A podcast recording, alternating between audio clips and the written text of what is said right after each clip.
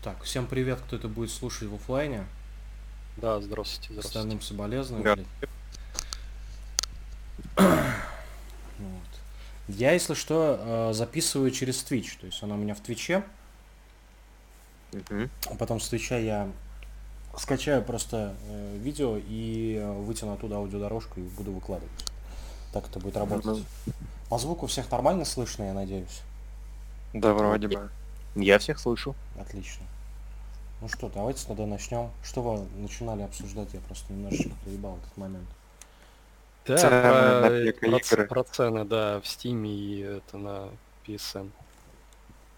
Мне нравятся цены в Гоге, еще они на почту присылают тебе скидочку 90% периодически. А вдруг, короче, это огромная замануха. Типа вот сейчас, типа ПК рынок, он растет, растет, растет, а потом такие, опа, и повышение цен.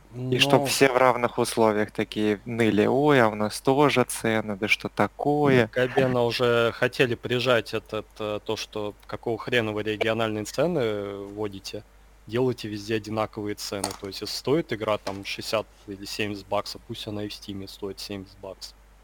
Но она там так и стоит для развитых стран. Ну, там было немножко не так. Там в общем, просто в Евросовке есть веселый, короче, закон, что цифровые товары должны стоить одинаково во всех странах Евросовка. И этот веселый закон, он игнорирует реальность, что там условная какая-нибудь Литва, но она явно не настолько богатая, как Германия.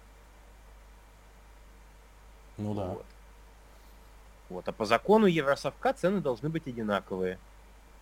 Ну да, и в этом плане там Габену сейчас претензии, то, что какого хрена вы региональные цены делаете. Вот. А, ну, не, не будет никто вот так вот поднимать цены. Ну, то есть, понятное дело, что в Стиме цены, ну, растут, но они растут в основном на эти крупные игры крупных издателей. А индюшатина, допустим, и игры Б-класса, как стоили по регионалке, стоят. Что эти ребята, они, ну, у них нету цели заработать деньги мира. Им достаточно, что их игры, в принципе, продаются. Ну а лично у меня претензия по ценам, она именно вот э, к играм вот этого класса индюшатина, игры класса Б. Потому что, ну, сейчас и так в Стиме, ну там, сколько сейчас вот э, по предзаказам, сколько стоит последняя резьба, вот восьмая? Сколько стоит предзаказ на нее в Стиме? Ну, Ну, тысяча можно прямо сейчас посмотреть, в принципе. У меня нет стима, так что я в этом плане пролетаю.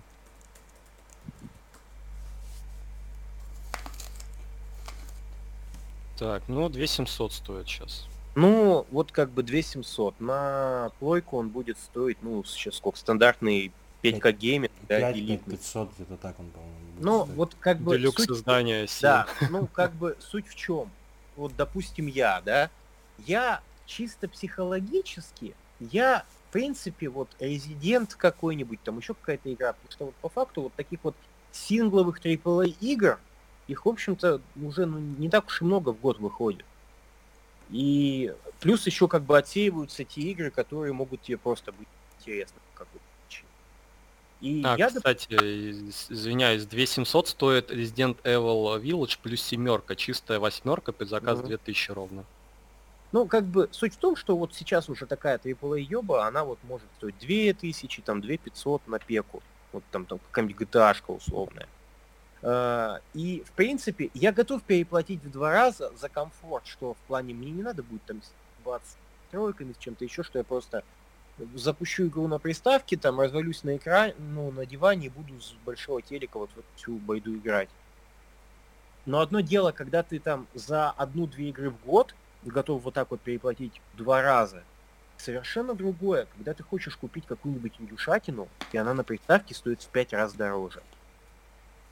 Да ладно, если в 5 раз, то ли ты за 200 рублей купил, вот как я вот эти все три ужастика взял за Не, 600 ну ты, рублей. ты- ты их купил по скидке, а я просто, а я сравниваю цены, с- ну типа базовые без скидок. И, допустим, базовая цена на визаж э, в Стиме 100 рублей, а в PSN он стоит 2 500. Эти игры, они, ну, по крайней мере, лично для меня, я вот, ну, так заметил, что из новинок, да, э, мы не говорим о том, что у меня, допустим, там есть бэклог достаточно большой, да, накуплен, Но вот из новинок, вот таких, ну вообще из недавних покупок, я в основном покупаю индюшатину. Или какие-то игры категории B небольшие. То есть я почти не покупаю AAA. И эти игры, они на приставку стоят абсурдно дорого. Они стоят в 4-5 раз дороже, чем, ну, как бы, их цены в Стиме. И это не было всегда так, потому что, ну, мне, допустим, есть сравнивать с чем вот. Есть амнезия, вот эта последняя, да? Она, если мне память не изменяет, она в Стиме без скидок стоит 500 рублей. В... Сейчас можем проверить. Ну, можешь проверить, там поправишь меня, если что.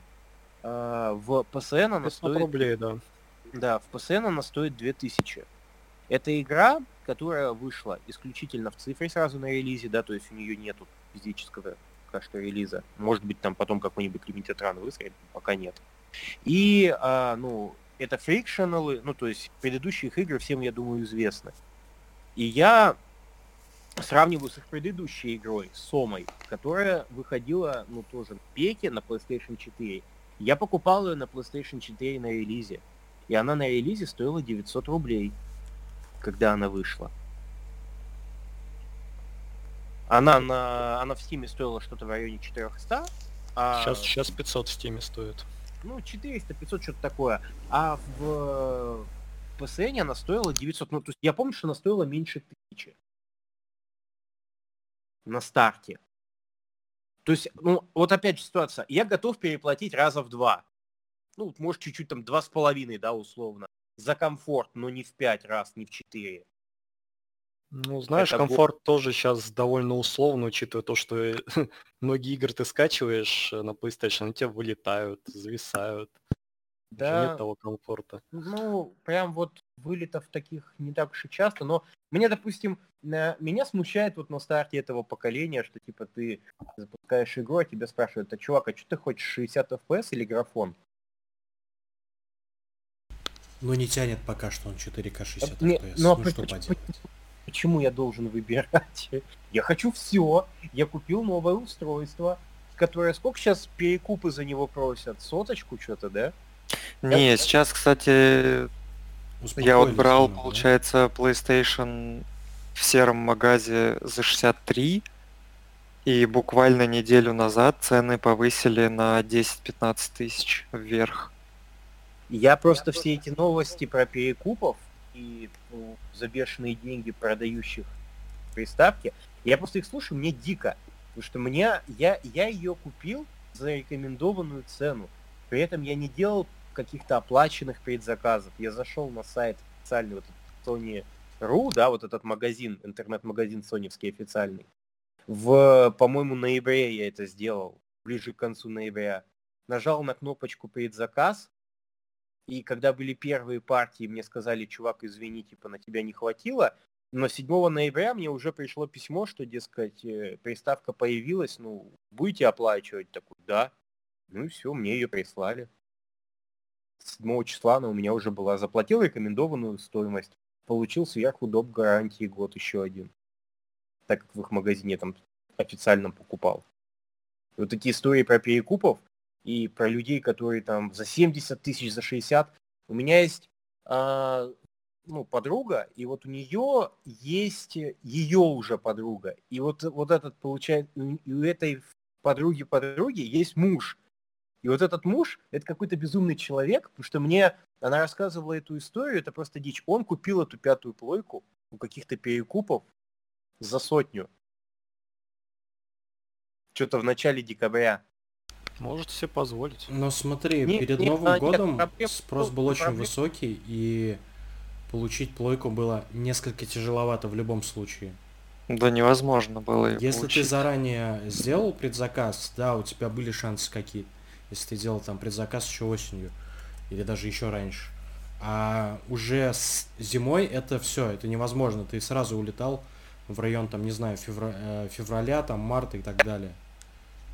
Ну, вот, кстати, насчет может себе позволить, нет, там чувак не мог себе это позволить. У чувака был маленький ребенок, и у них была раздолбанная квартира. Ну, то есть там прям, знаешь, пробитые дыры в стенах, там состояние ремонта. Чувак Зато покупает... можно в Инстаграм фоточку с PlayStation выложить. Чу... Чувак покупает э, пятую Соньку, покупает для нее там все диски, какие были доступны. Ну, то есть вот эти все Вальгалы, вот Главное, чтобы было PS5 на коробке. Ну, я помню, что во второй волне предзаказов я сделал два предзаказа, типа в магазине, который на районе игровой. Они мне позвонили и сказали, что сейчас типа приставок в наличии нет, но как очередь будет, мы вам позвоним. Я такой, ну окей. И через 2-3 месяца у них появляются приставки в продаже за 80 тысяч.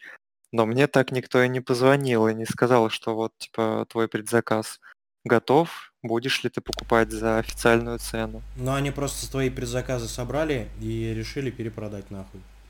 Скорее всего. Причем я им писал, типа, в директ, типа, ребята, а что вы так делаете, в чем прикол? А они отнекивались, что это не они, а якобы их дистрибьютор выдает такую цену, и вообще, типа, скажи нам спасибо за то, что мы вообще, они у нас есть в наличии, и ты можешь купить приставку за баснословно. Жричу дают и радуйся. Ну, типа того, да. Ну, Подобная Тимурыч я... с микрофоном что-то случилось, кстати. Что лучше было слышно. Вот так лучше слышно? Так вроде лучше. Но я ничего не сделал, ну ладно. Много шумов было просто. Ну ладно. Шумов а у тебя, было? Гусь, какая версия PlayStation? С диском или без? С диском. Но учитывая твою коллекцию, без диска тебе, наверное, было вообще бессмысленно покупать. Ну, типа, да. Я, я, я же я же люблю превращать свою квартиру в ебаный склад. А до этого у тебя была прошка или обычная? У меня была и обычная, а после нее была прошка. Шумная прошка была? Пиздец. Просто пиздунок нахуй. Я ненавижу эту приставку. Я, я пятерку покупал не из-за того, что я там дико хотел в какие-то будущие эксклюзивы играть. Я хотел просто играть в свои игры с PS4, блядь, в тишине. Потому что это невозможно. Ну ты кайфанул, да, когда включил ее, она такая, о, не такая шумная, вот ну, это по- прогресс. Ну, понимаешь, у меня были смешанные ощущения, потому что первое, что я сделал, когда я ее достал, я начал ржать просто с вида этого ублюдка. Это огромная хуйня, похожая на воздуха витек, как... которая никуда ее не поставишь, ни в какую там в тумбу, блядь, никуда она не влезет. Ну, то есть, контраст, вот как устройство, вот как оно там стоит, габариты, ты просто на него смотришь и, ну, у тебя такое ощущение, что его вообще не люди проектировали. Ну или, по крайней мере, вот тот, кто его проектировал, он даже не задумывался, как это устройство будет у людей там, ну, в домах стоять, где. Вот э, на всех этих рекламных роликах Sony, у них же эта приставка, она где-то там в белой пустоте стоит, да, и где-то там еще телевизор, блядь, в воздухе парит. Такое ощущение, что она вот в представлении там этого Церни, да, или кто вот ее проектировал, она вот, она не в квартирах у людей, она вот, блядь, вот в этой абстрактной белой пустоте. Ну, я, кстати, когда распаковывал, и первое время, когда я ее подключил и ходил вокруг нее, я все время вслух говорил, блин, какая же она огромная, какая же она огромная. Но у меня, кстати, нет каких-то там претензий к дизайну, потому что я ее типа боком поставил на стол. Она у меня, типа, знаешь, сбоку выглядит как просто лист А4, увеличенный в масштабе там в 150%, в 200. И я такой, ну ок. Потом я угорал, когда пришло время. А, в общем, я ее же купил. Я купил к ней этот диск с демонами. И я такой, надо вставить диск. Вставляю диск, приставка его не читает. Я такой, чего? а, знакомому вот, э, короче, его там, Мао, да, знает э, э, Сендер, вот, короче, с ним переписываюсь, типа, а у меня вот такая-то херня, на что мне приходит ответ, а ты диск другой стороной поверни, а, типа, кстати, можно... расскажи, какой стороной нужно, потому что у меня в целом дисков нет, версия приставки с дисководом. Вот, но... в, это, в этом прикол. Вот все, ну, представьте, да, вот у вас э, приставка стоит вертикально, вы берете в руку диск, да? Да. Вот этой стороной, которая с принтом, она как бы стороной к вашей ладони получается. Ага. сторона, она, ну, как бы от тебя, она наружу. То есть угу. берешь диск сверху, получается, всегда. Э, так вот, для PlayStation 5 если она стоит в положении, ну, стоя, то надо, короче, обратной стороной их заталкивать. То есть ты берешь его, получается, вот этой радужной стороной к руке. Ну или тебе надо руку выгибать. То есть, короче, что... принтом к приставке, радужной стороной к себе. То есть, да. блядь, вверх ногами. Да. Потому что, а, потому что, ну, вот те, все приставки, вот, ну, блядь, я не знаю, там, со времен PlayStation 2, да, э, они, когда ты их перекладываешь с положения, ну, вертикального в горизонтальное, ты его, по сути, наклоняешь в левую сторону. Ну, то есть она опускается, получается, левой стороной вниз, а правой вверх. А у PS5 наоборот. И то есть вот, вот вы смотрите на нее, да, вот в стоячем положении, вот, вот эта щель дисковода, ну, я, наверное, думаю, у большинства людей первая мысль, что, наверное, в горизонтальном положении щель дисковода будет сверху. Но она будет снизу. Короче, самое спасибо им за то, что если ты вставил неправильно, дисковод не сломается. Ну, зато дисковод, э, зато дисковод любит шуметь. А, она, она за каким-то хуем каждый час. Да, диско... крутит его. Непонятно, она крутит, почему. Она да. крутит его в приводе, причем она крутит его на максимальной скорости, это слышно. Причем, когда диска нет, она, по-моему, тоже там что-то пытается крутить. А, непонятно, нет, что. Нет, нет, нет, этого она не делает, но если есть диск в приводе, она его крутит, причем крутит на полных оборотах. Сама приставка бесшумная, но вот эта херня, она прям слышная. И э, блять, это как будильник какой-то или таймер. То есть раз в час начинается вот это вот... Как кукушка. Зачем? Слушай, а ты, кстати, выключаешь PlayStation в режиме покоя ее держишь? А, я ее в режиме покоя держу, и пока у меня нет претензий, вот у PS4 и у Проти у нее есть эта херня, что чем больше вот этих циклов уход в режим сна, да, и возвращения, ну, без полного отрубания, uh-huh. сильнее начинает тормозить. Но, знаете, как бы, чуваки, типа, это еще не вечер. Я просто помню запуск PS4, и вот, типа, когда PS4 только вышло, там, первый год ее был, да, условно, там тоже все летало. Там летал магазин, там летали менюшки, ну, то есть это был дикий контраст, э, был дико тормозной магазин на PlayStation 3, особенно это его последняя версия, типа графонистая. И PS4 все было моментально, а потом с течением лет, с каждой новой обновлением вот этой прошивки, э, все замечательно начинало тормозить все сильнее и сильнее. То есть это забавно, ты читаешь в описании обновления, то есть оптимизация работы, там, увеличение быстродействия, вся херня. Но по факту с каждым следующим апдейтом приставка тормозит все сильнее и сильнее. Слушай, а я тут выписал, короче, несколько пунктов, которые у меня есть, блядь, к пятерке. Я бы хотел сейчас по ним пройтись и услышать твое мнение. Давай. Короче, первый пункт, что меня удивляет, почему при закрытии приложения приставка не спрашивает, закрыть ли его или нет, как было на четверке.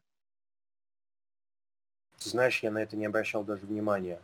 Просто у меня, у меня два раза была такая ситуация, когда я типа выходил в главное меню, будучи, ну, находясь в игре, и когда я возвращался в игру, я случайно ну, на, на один этот квадратик не поспевал и запускал другую игру, потому что приставка меня не спрашивает, закрыть ли приложение уже открыто или нет. Причем в меню ну, настроек я не нашел каких-то дополнительных пунктов, а ну, включить дополнительное окно при закрытии приложения или нет. Мне кажется, тут проблема в том, что они проектировали с учетом фич Xbox и тоже хотели сделать Quick Resume, который там есть, но, блять, его не сделали. Возможно, они его сделают, но сейчас его пока что нет.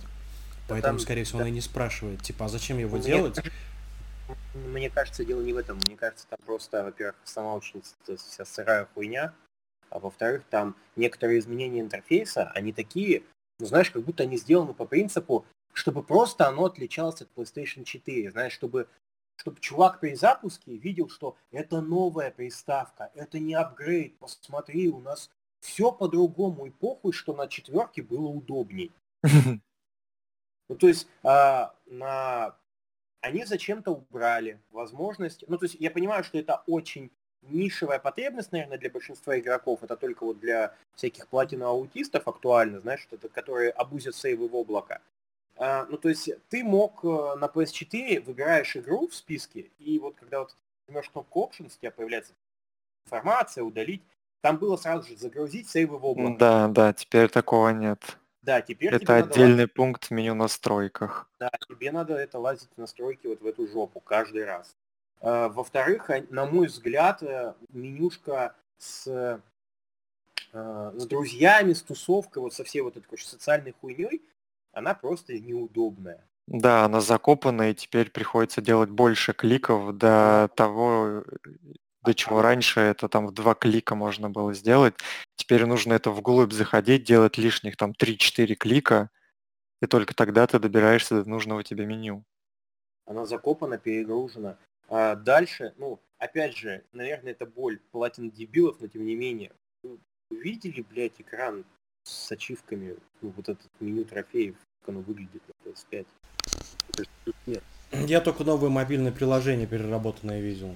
Там, ну то есть вот на PS4 заходишь ты в раздел с ачивками, у тебя есть список игр, да? И он выглядит примерно так же, как он выглядел на, ну, на, на PS5 и на PS4. В этом плане он практически одинаковый. Единственное, значки сами кубков, их перерисовали, они тебе, ну, на мой взгляд, они более уебищные стали.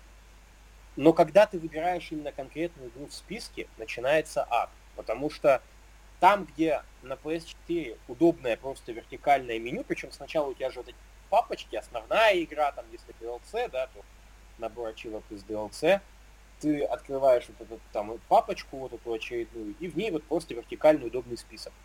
А на PS5 это гигантские карточки, каждая из которых занимает половину экрана. Тебе их предлагается проматывать слева направо.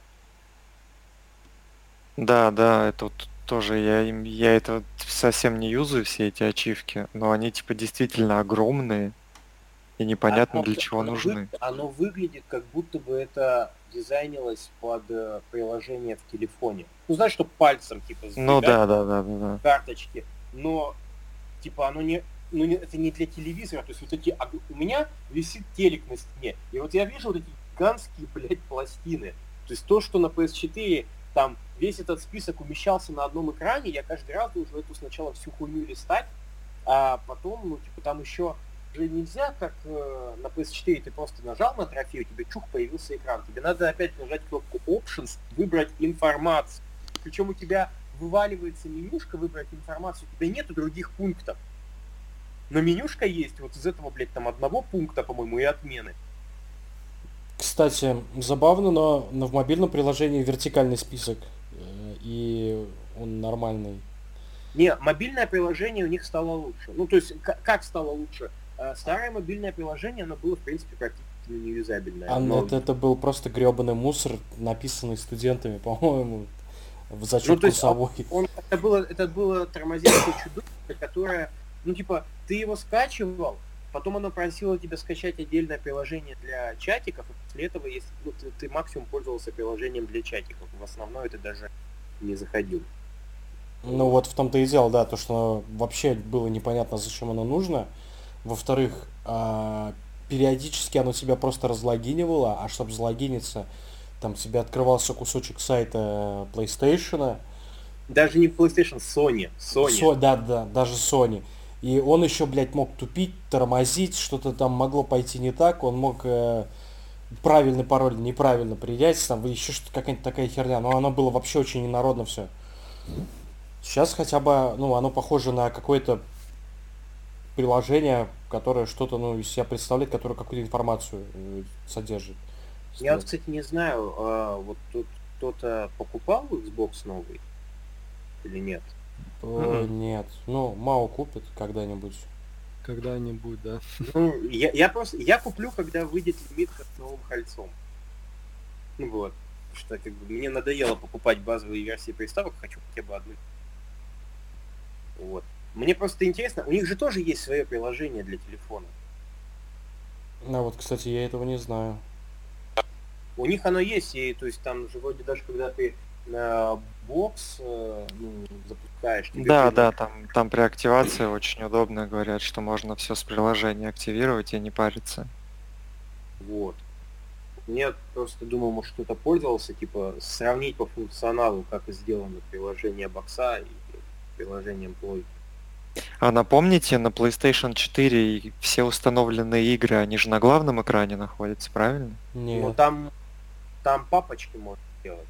Не, ну помимо папок, если, допустим, ты папки не создаешь, то у тебя, допустим, 12 игр, то они на главном экране. А на PlayStation 5? Нет, нет, нет, на PlayStation 4, если ты какие-то игры очень долгое время не запускал, ты можешь найти их в Не, он говорит, если ты только что вот установил. Если ты только что установил, у тебя самая первая иконка будет э, той игрой, которую ты установил. Я, я так скажу по своему опыту. У меня, наверное, не было, чтобы прям там 20 игр на экране до момента, когда ввели папки. А с папками, ну типа ты в папку можешь хуйнуть сколько угодно иконок, они все будут в этой папке. Поэтому, типа, такого, чтобы... Я понимаю, о чем вопрос, что, типа, что ярлык пропал с главного экрана и улетел в эту общую помойку библиотеку.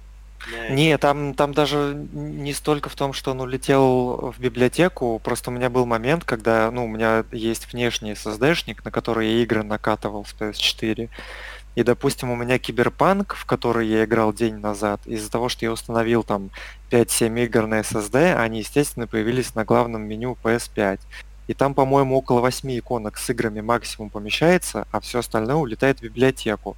А у меня была единственная претензия, что когда я захожу в библиотеку с играми, я не могу, допустим, проверить обновление у игры, у Киберпанка. И у меня так было, что обновление типа для Киберпанка вышло, но я не могу проверить его из-за того, что оно находится в библиотеке с играми. И, типа... Погоди, ты, ты играл на PS4 в Киберпанк? Я играл сначала на PS4, потом допроходил его на PS5. И, так, и после того, как я, грубо говоря, прошел игру, и вышло обновление для Киберпанка, и мне захотелось на PS5 его установить. А так как игра улетела в библиотеку с играми, я иконку-то там вижу, но в библиотеке с играми при нажатии на Options ты не можешь проверить наличие нового обновления. Тебе нужно запустить игру, она появится у тебя на главном экране из-за того, что ты ее только что запустил, закрыть игру и проверить наличие обновления. Что-то мне подсказывает, что инженеры и проектировщики Sony вообще не предусматривали возможность таких манипуляций. Вот серьезно. Ну, PS5 с играми, вот именно вот иконки на экране, там вообще все печально. Там, по-моему, 8 иконок на экран, а дальше она улетает в библиотеку. Да. Еще меня что разочаровало, это то, что так как я часто скриншоты выгружаю куда-то и видео, типа в тот же Твиттер или на YouTube, в галерее теперь не отображается значок на превьюшке видео либо изображение, что ты его выгружал. И типа теперь становится непонятно, выгружал ты его, не выгружал. Оно, конечно, есть в каком-то другом там меню, типа из разряда, что когда ты запускаешь игру, у тебя есть под меню при нажатии на кнопку PlayStation, и там вроде как есть типа твои там последние действия, и в них типа видно, что вот этот скриншот ты его выгружал. Но это совершенно неудобно, так как я хочу видеть непосредственно в галерее, типа делал я что-то с этим скриншотом, взаимодействовал с сетью или нет. Типа сейчас такого значка там нет. Ну вот, кстати, насчет PS5, единственное, что я могу тут упомянул эту функцию там выгрузки скриншотов, роликов, они, у них лучше стало вот это, знаешь, это мини-программка для обрезки и простенького монтажа видео, когда ты чисто вот сохранил клип и сейчас прямо хочешь его отправить. Ты а мне наоборот не нравится их которого? новая программа с обрезкой видео. А мне она понравилась, она, по-моему, больше функций. Там, и там стало, например, возможно сразу выбрать вот этот, знаешь, превьюшку. Да, превьюшку, да, но самое, что ну, неудобно, это типа момент обрезания, потому что ты его как бы двигаешь вроде как и посекундно на, ну, типа джойстиком, либо стрелочками, либо стиком, но раньше мне было удобно, ты выбираешь, допустим, там 5 секунд, 10 секунд, 15, либо вообще одну секунду. И вот эта раскадровка была очень удобная, а сейчас этой раскадровки нет, и тебе приходится руками вспоминать, что ты там делал, и мотать к нужному моменту. А сейчас ты сидишь и дрочишь стик, да, но как да. тема, мне тема с превьюшками прям понравилась. Раньше загрузил видос на канал, а потом пиздуешь на YouTube, и вот там пытаешься выбрать. А он, получается, вот эту превьюшку, он ее сохраняет везде. То есть как ты на PlayStation ее указал, так она на YouTube и будет превьюшкой, да? Да. А, ну в этом плане тогда удобно. Еще у меня вопрос, это в меню памяти PlayStation 5 есть э, раздел другое, и он у меня сейчас занимает 55 плюс гигов, и я не могу посмотреть, что занимает эти 55 гигов, потому что у всех разный размер. У кого-то там 26 гигов, у кого-то 30, у кого-то вообще 6, а у меня 55. И если я нажимаю на другое, как бы покажи мне, что у меня там есть, он мне говорит, какую-то такую абстрактную фразу, что это якобы те материалы, которые PlayStation там юзает для чего-то там, но непонятно для чего.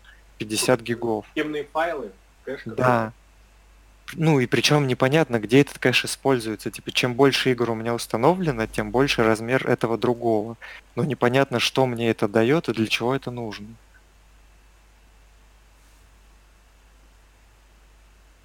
Ну, то есть даже если взять какую-то там там, даже если это другое участвует в загрузке игры, и, и она якобы должна грузиться быстрее, то этого не происходит. Типа есть замеры той же прошки четверки с SSD и обычной PS5, то разница там невелика. Ну, то есть там максимум PS5 выигрывает в 3 секунды, в 4, а где-то она тупо наравне с SSD-шником. И я как бы не вижу вот этого преимущества того самого SSD, про которую выкатывали целую огромную конференцию и рассказывали, насколько это быстро. Ну, Нет, типа, а, смотри, оно может быть очень быстро, но тут вопрос в том, что чтобы специфичную архитектуру использовать, то нужно ну, реализовывать ее конкретно в играх. Потому что в системе он в любом случае будет работать как обычный SSD-шник. Суть этого SSD-шника в том, что он может быть и оперативной памятью, и загружать в себя просто ебенячее количество данных. Короче, выйдет новый Ratchet Clank, пойдешь купишь его за 5500, и вот увидишь, что ты переплатил за новый SSD. Когда ты эту коробку берешь PS5, и там вот эта стыдливая надпись 800 с чем-то гигабайт, на приставке, которая вышла, блядь, в конце 2020 года. Да, причем из которых доступно 667. Вообще Зато просто. гордая надпись 8К. А еще 55 гигов это другое, пацаны. Вы напомните, сколько там сейчас э, весит эта колда Warzone free to play? Ну, Ой, даже не знаю, я ее не устанавливал. Сотка, наверное, или 120 гигов, я уже не помню. Потому что, по-моему, я вообще слышал там какие-то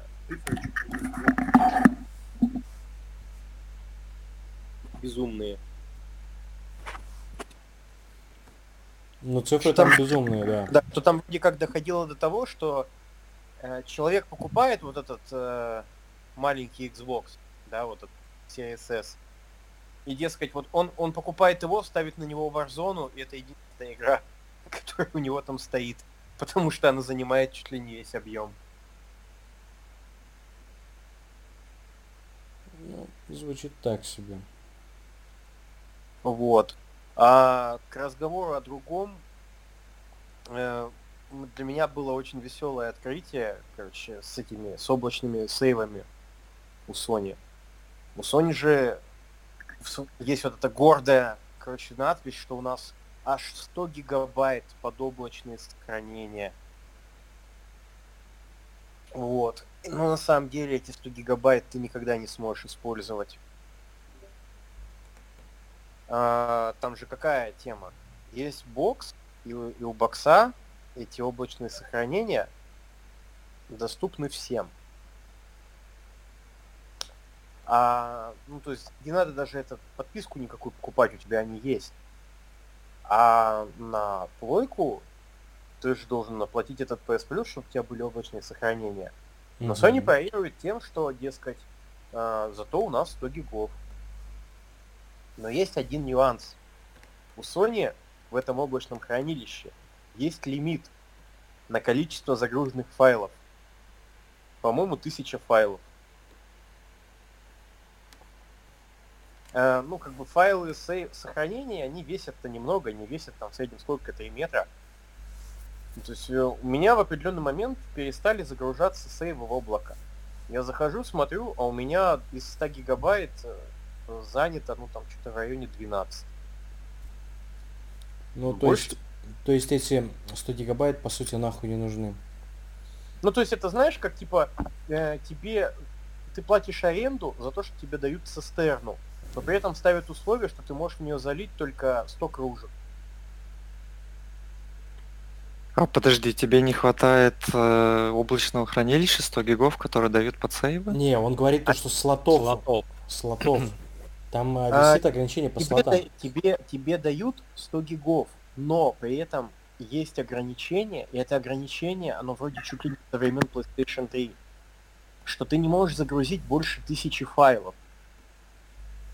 Но файл сохранения весит, ну, метра три. То есть ты, э, я это, ну, вот этот лимит в тысячу, я до него добрался, и вместе все мои файлы сохранения, они, ну, занимали, ну, что там, гигабайт 12. То есть, ну, ты пытаешься загрузить сейф, система говорит нельзя, превышен лимит по файлам. Ты заходишь в облачное сохранение, тебе пишут, что, ну, типа, 90 гигов свободно. 90 гигов свободно, но ты не сможешь использовать. Причем можно подумать, ну, э, дескать, ну, возможно, есть какие-то игры, ну, мало ли, да, где, может быть, сейвы весят очень много. Ну, я, допустим, помню, э, был этот э, стелс, короче, про Гоблина, по-моему, Стикс он назывался, или как-то так. Э, и я помню, что первую да, часть стелс, да, и первую часть его когда-то давно-давно раздавали по плюсу.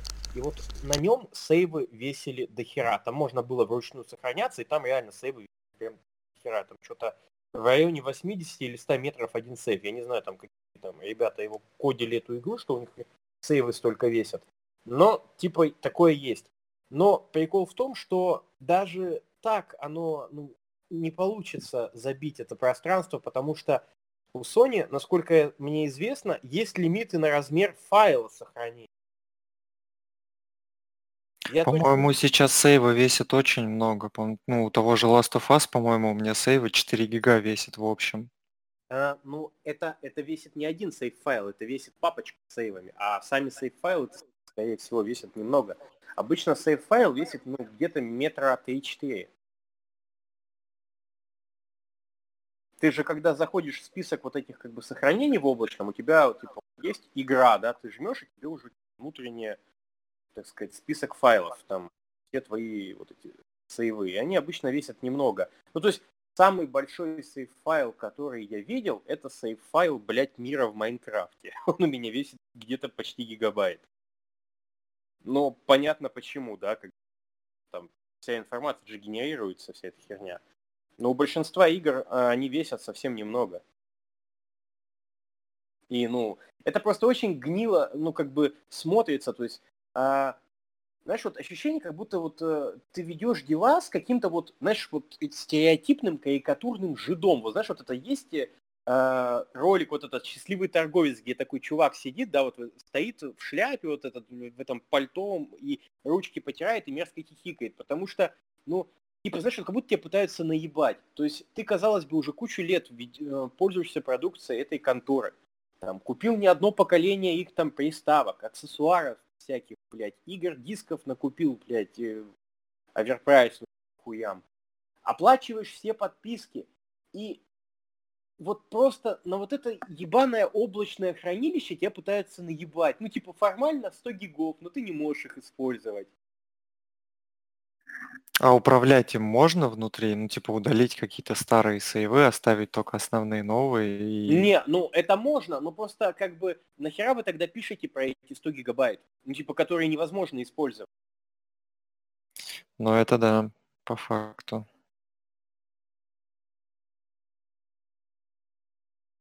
У меня еще есть ощущение, что в режиме покоя приставка все равно типа крутит вентилятором и ее слышно. Ну, я насчет PS5 вообще по звуку ничего сказать не могу. Как бы. Не, ну после, мне... после шумной прошки, я думаю, это сладость души. Не, а, не, понимаешь, как бы я, мне есть с чем сравнивать. Ну, то есть у меня есть турбовидак, вот этот One X. И, ну, как бы он же тоже бесшумный. То есть мне как бы... У меня, у меня есть бесшумные устройства, с которыми можно сравнивать, да, и как бы Ну, PS5 лично у меня, она вообще ну, шумит. То есть я слышал эти новости, что у кого-то там какая-то наклейка, что-то там отклеивалось. Да, на вентиляторе. Да, да, ну это, конечно, охуительное инженерное решение. Спасибо, что не на жвачку. Э, но как бы у меня пока что ничего подобного не было. А по сравнению с One X она типа плюс-минус одно и то же, да? Типа не Ну, шумит. ну, примерно да. Примерно да. Единственное, я не помню, я не припомню такого, чтобы у меня One X эти диски в приводе, блядь, раскручивал каждый час. Вот такого не было.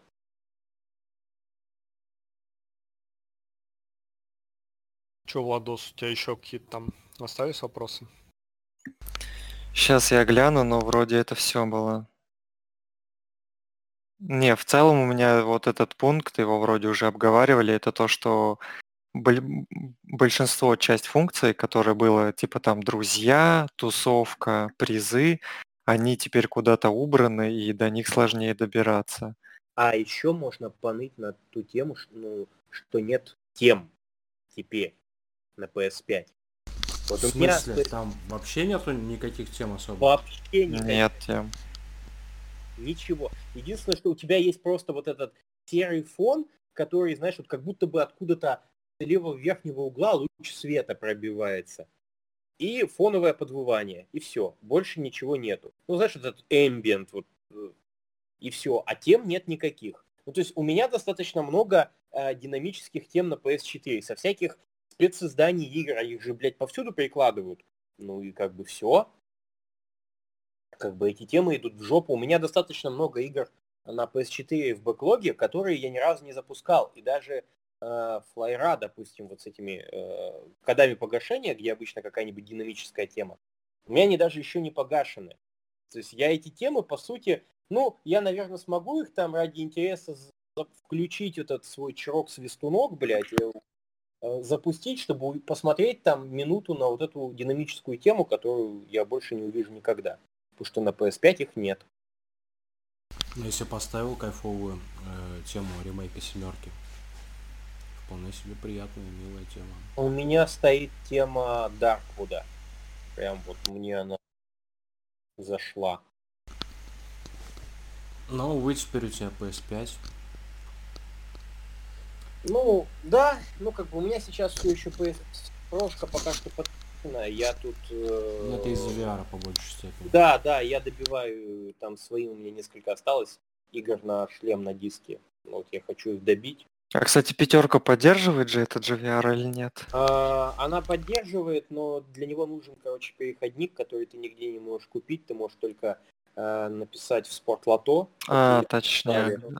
Вот, э, мне из спортлото пришло письмо на электронку, что молодец, чувак, типа, мы тебе отправили этот переходник.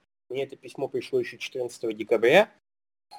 Как бы переходник я все еще не получил, потому что там письмо такое, мы отправляем тебе переходник, трек, трекинга не будет. Вот. То есть переходник отправили, пруфов нет. Да, да, да. Ну, кому-то они приходят. Э, я, ну, знаешь, типа, рассчитывай на лучшее, готовься к худшему, да, я добью свои, там, три с половиной игры, и я этот шлем отключу и уберу нахуй куда далеко и подальше. В принципе, то есть, если у меня до этого шлем, он лежал обычно и доставался раз в год, чтобы поиграть в одну игру, и я воспринимал эту хуйню, ну, типа, просто, типа, аттракцион, да, то сейчас, когда я сел их проходить одну за другой, ну, вот ты прям, ты прям вот видишь, что, короче, короче говно VR. Вот он, вот он прям говно. Вот этот соневский, блядь, вот прям неприятно им пользоваться. Вот видно, что вот сделано типа максимально дешево и на отъебись. Вот это моушен управление вместо нормальных контроллеров, вот эти допотопные мувы, которые вообще не предназначены для всей этой хуйни. Мувы, ну, они, блядь, с PlayStation 3, и как бы они создавались, э, ну, для игр, знаешь, там из серии теннисе махнуть рукой, да, или поводить, пострелять из э, э вот этот тир типа House of the Dead, когда у тебя прицел по экрану ходит. Но они не рассчитаны для того, чтобы ты в трехмерном пространстве там руками махал. И потому что, ну, как бы, когда у тебя единственный датчик это камера, которая где-нибудь. А, нюанс по поводу камеры. Э, камера это необычная. В любом случае, она здесь так примерно такая же, как Kinect, и она считает глубину. И она, скажем так, считает на порядок точнее, чем PS3 а, камера. Она может, она может и считает глубину, но это неудобно, понимаешь? У, эта камера, ну, она обычно у людей, там, допустим, у них телек стоит на тумбе, а камера стоит ну, на, той, на этой же тумбе под экраном телека. Но зон и телек стоит, допустим, там в паре метров перед диваном.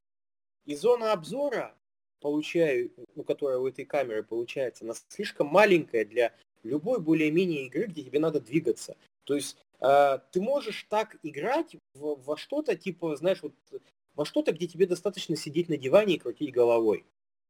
Но в, в условный суперход VR таким как бы сетапом ты не поиграешь комфортно. Потому что ты будешь двигаться, наклоняться, и твои руки с этими палками, блядь, дилдаками светящимися, они будут уходить за границы обзора этой камеры. И все управление пойдет по пизде. О каких-нибудь точных бросках, а там в этом суперходе, например, там, кроме того, чтобы стрелять из пистолетов, там достаточно часто надо кидаться предметами. И кинуть точно предмет противника практически невозможно из-за этого. То есть у меня, я ну, чисто для себя решил, я сейчас вот добью, там у меня осталось три диска, да, и я перед тем, как убрать шлем окончательно, ну там, на антресоль, я специально перетащу, короче, приставку часть комнаты, где у меня есть ну, достаточно много открытого пространства, и камеру попробую прилепить куда-нибудь под потолок. Знаешь, там возьму двойной скотч двухсторонний и прилеплю. И посмотрю, вот типа, как оно будет работать в самом идеальном пресете, который возможно. Знаешь, вот когда ты находишься очень далеко от этой камеры, ты типа, всегда будешь в зоне ее обзора, как оно будет работать. Но э, если оно будет работать нормально, то, ну, это, знаешь, если, ну, теоретически в это можно поиграть комфортно, ну, блядь, это явно история не для дома. А если она не будет, ну тогда вообще как бы на PSVR вот именно этой первой модели можно ставить крест. Плюс вот этот абсолютно ублюдский огромный провод, который тянется от этой херни, который болтается у тебя там сбоку, на нем еще вот эти все переходники лямбда тяжелые. То есть это, это неудобно. Ну, кстати, в свежей ревизии более-менее с этим стало. Ну, у меня первая. Я понимаю, да. Но вообще сам сама конструкция, сам метод трекинга PSVR для своего времени, для своего времени, подчеркну, был норм. Но сейчас это, естественно, устаревшая хуйня. Абсолютно. Ну, я просто, я посмотрел а, обзоры на второй этот Oculus Quest, и мне так грустно стало. А, почему? Что, ну, потому, а, потому что там, а, ну, пока что на данный момент самое приближенное вот к тому, а я считаю, что VR как бы он не будет никогда массовым, пока он не станет удобным и дешевым. И вот Quest Oculus 2, он пока что это максимально близкое к этому, потому что это херня, которая стоит что-то там в районе 200 300, баксов. 300 баксов. Ну или 300 баксов.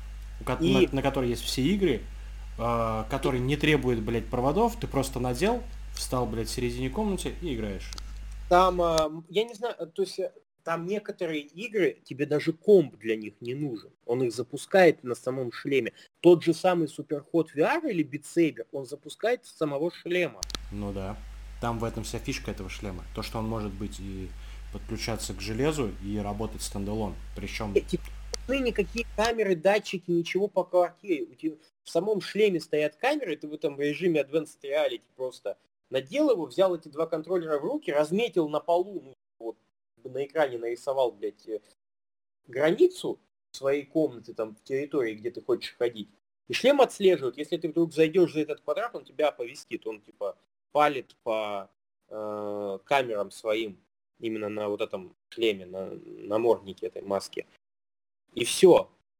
Ну, то, то есть это, э, это хотя бы можно пользоваться по-человечески. Ты не привязан никакой пуповиной. Э, я не знаю, единственное, насколько у него картинка сама по себе хорошая, потому что, ну, лично у меня... Она, когда... сразу тебе скажу, она лучше, чем в PSVR раза в 2-3. Ну, Буквально. потому что на PSVR э, прям, и даже когда он только вышел, а я его покупал в свое время, чтобы, типа, чтобы пройти резик седьмой в VR. И э, у меня первая эмоция была разочарование, потому что невероятное дикое мыло и маленькая зона обзора. То есть ты, когда его надеваешь на лицо, ты видишь края вот этого как бы экрана, то есть в виде вот этой как бы черных вот этих границ просто. Сам экран достаточно большой, он не покрывает всю твою зону обзора. У тебя ощущение, будто ты находишься, ну, будто ты в водолазной маске, вот как будто через водолазную маску. Это не мешает в каких-то научно-фантастических играх типа Farpoint какого-нибудь, где ты, ну, как бы по сюжету в скафандре, да? Но когда ты по сюжету не в скафандре, не sci-fi сеттинг, это немножечко ломает погружение. И проблема из вот это дикое мыло. Я вот сейчас играю в тир, который Кровь истины называется.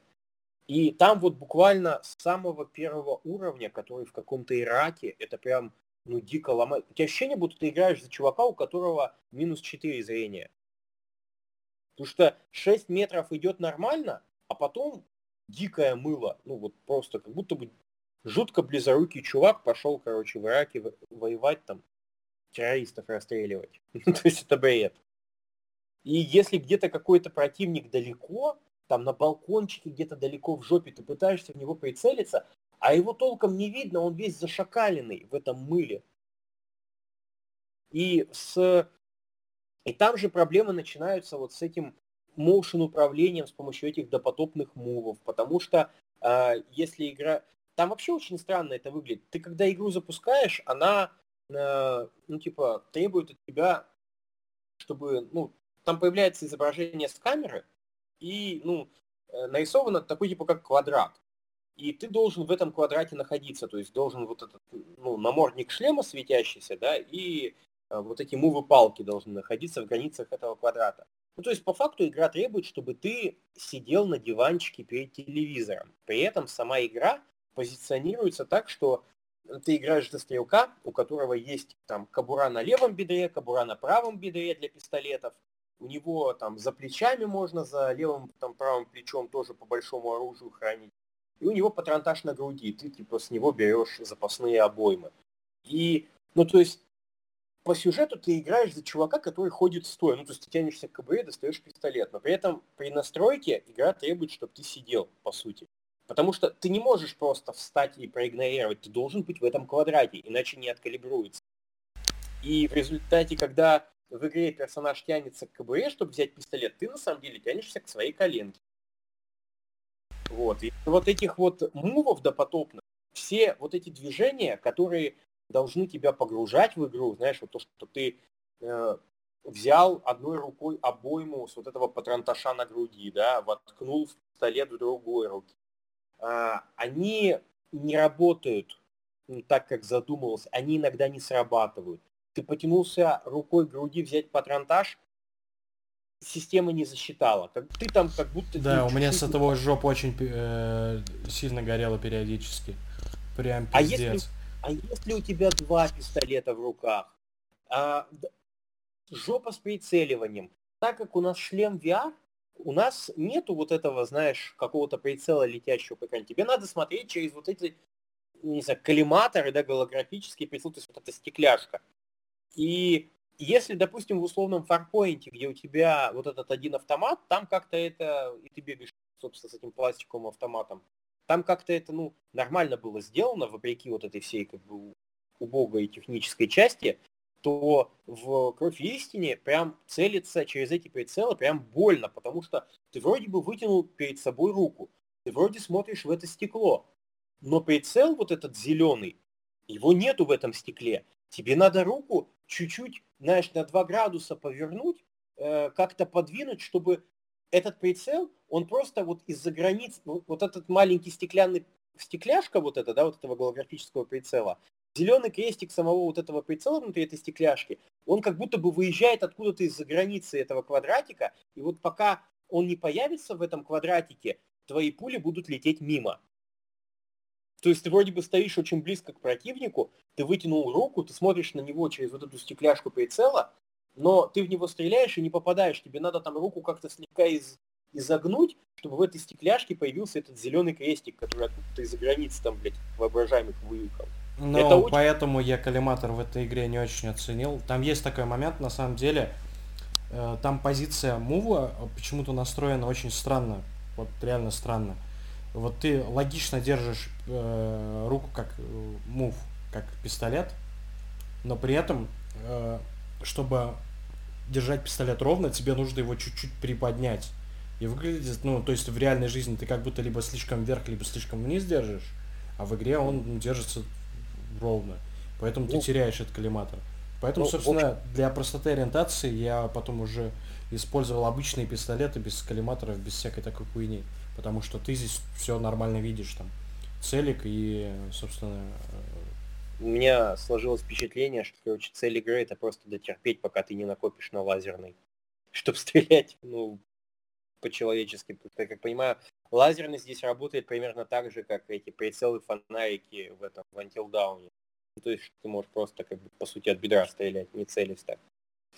Ну, кстати говоря, я большую часть игры, наверное, прошел, стреляя от бедра практически не целясь, только с двумя пистолетами. Ну, я, я, я же этот, я же платина дебил, я сразу начал думать о том, а выдрочить бы платинку в этой игре. Почему бы и нет? А, ну, чтобы выдрочить платинку в этой игре, там надо каждый уровень пройти на 5 звезд. А чтобы пройти на 5 звезд, надо хедшотики всем ставить. Есть такой момент, да. Да, ну... хедшотики с этим ублюдским коллиматором, с, э, с местным, короче, ставить, это...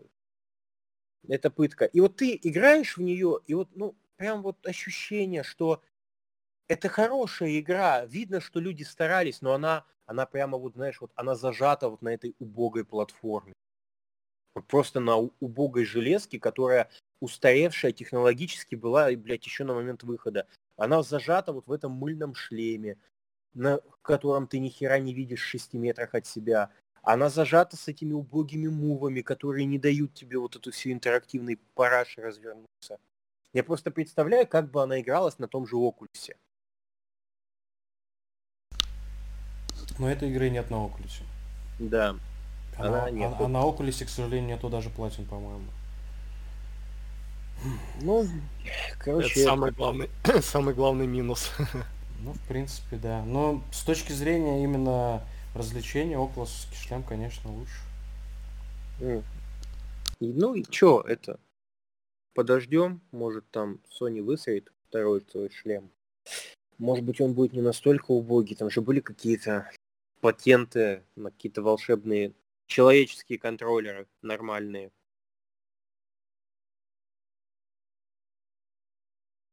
Даже какие-то схемы были ну, опубликованы. Не знаю, правда, фейк это или нет.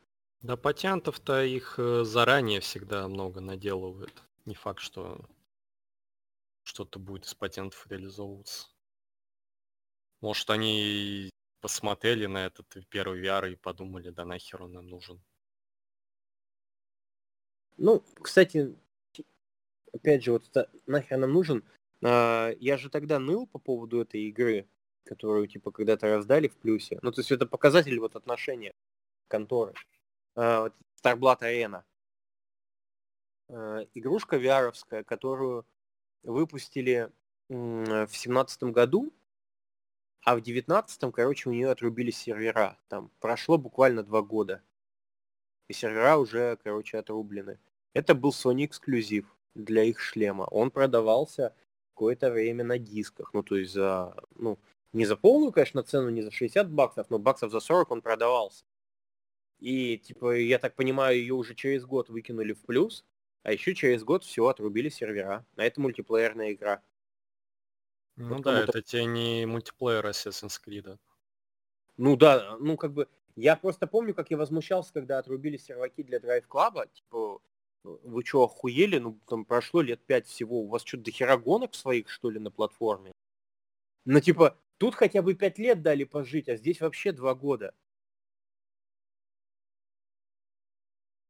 Что у вас, типа, онлайн недостаточно большой, а чего вы ожидали на закрытой платформе, где ну, достаточно маленькая юзер-база? Сколько людей купило PSVR? Ну, там, 10 миллионов хотя бы наберется? Наберется PSVR, самый продаваемый VR-шлем пока что на данный момент. Oculus его должен переплюнуть как только производственные мощности там выйдут на нормальный уровень из-за этой пандемии. А так, ну, пока что PSVR в этом плане лидер, но я так предполагаю, что его больше выпускать не будут. И на ну, этом кон... его приму... ну, приключения закончатся, и уже там он уступит Окулус какому-нибудь.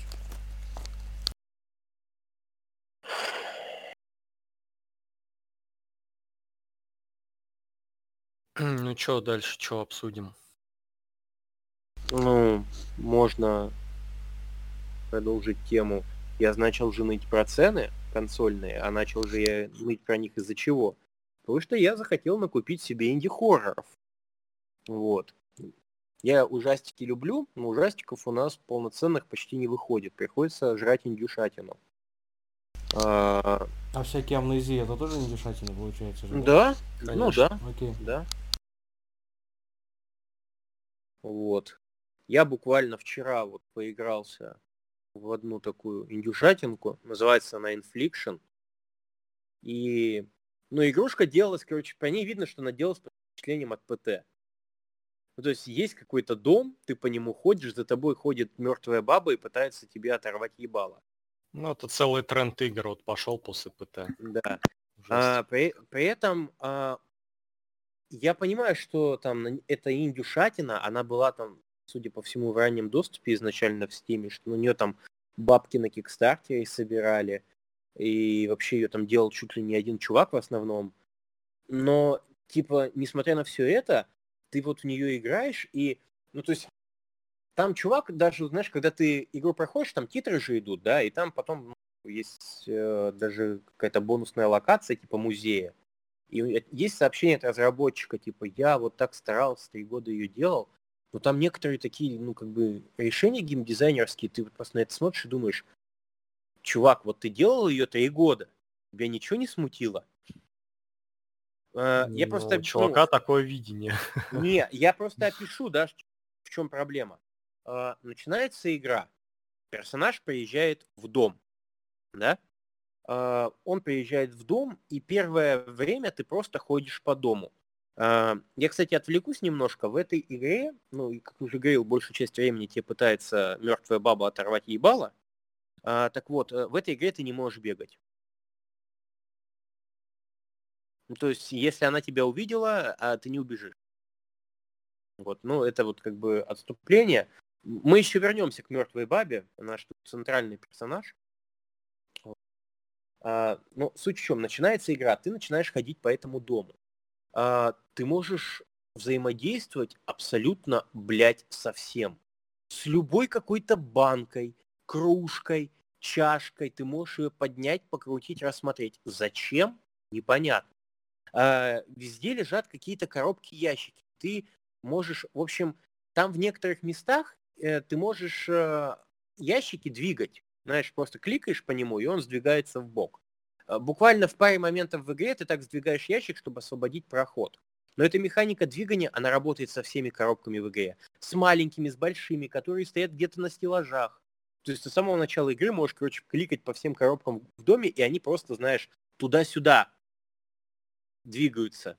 Зачем это сделано, непонятно. Ты можешь открывать... Э, видимо, под впечатлением от Friction Games, у них же такая же хуйня.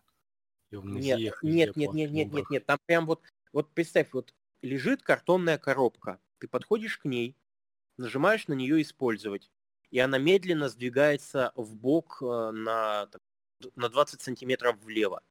Ты жмешь на нее снова, и она сдвигается обратно на 20 сантиметров вправо.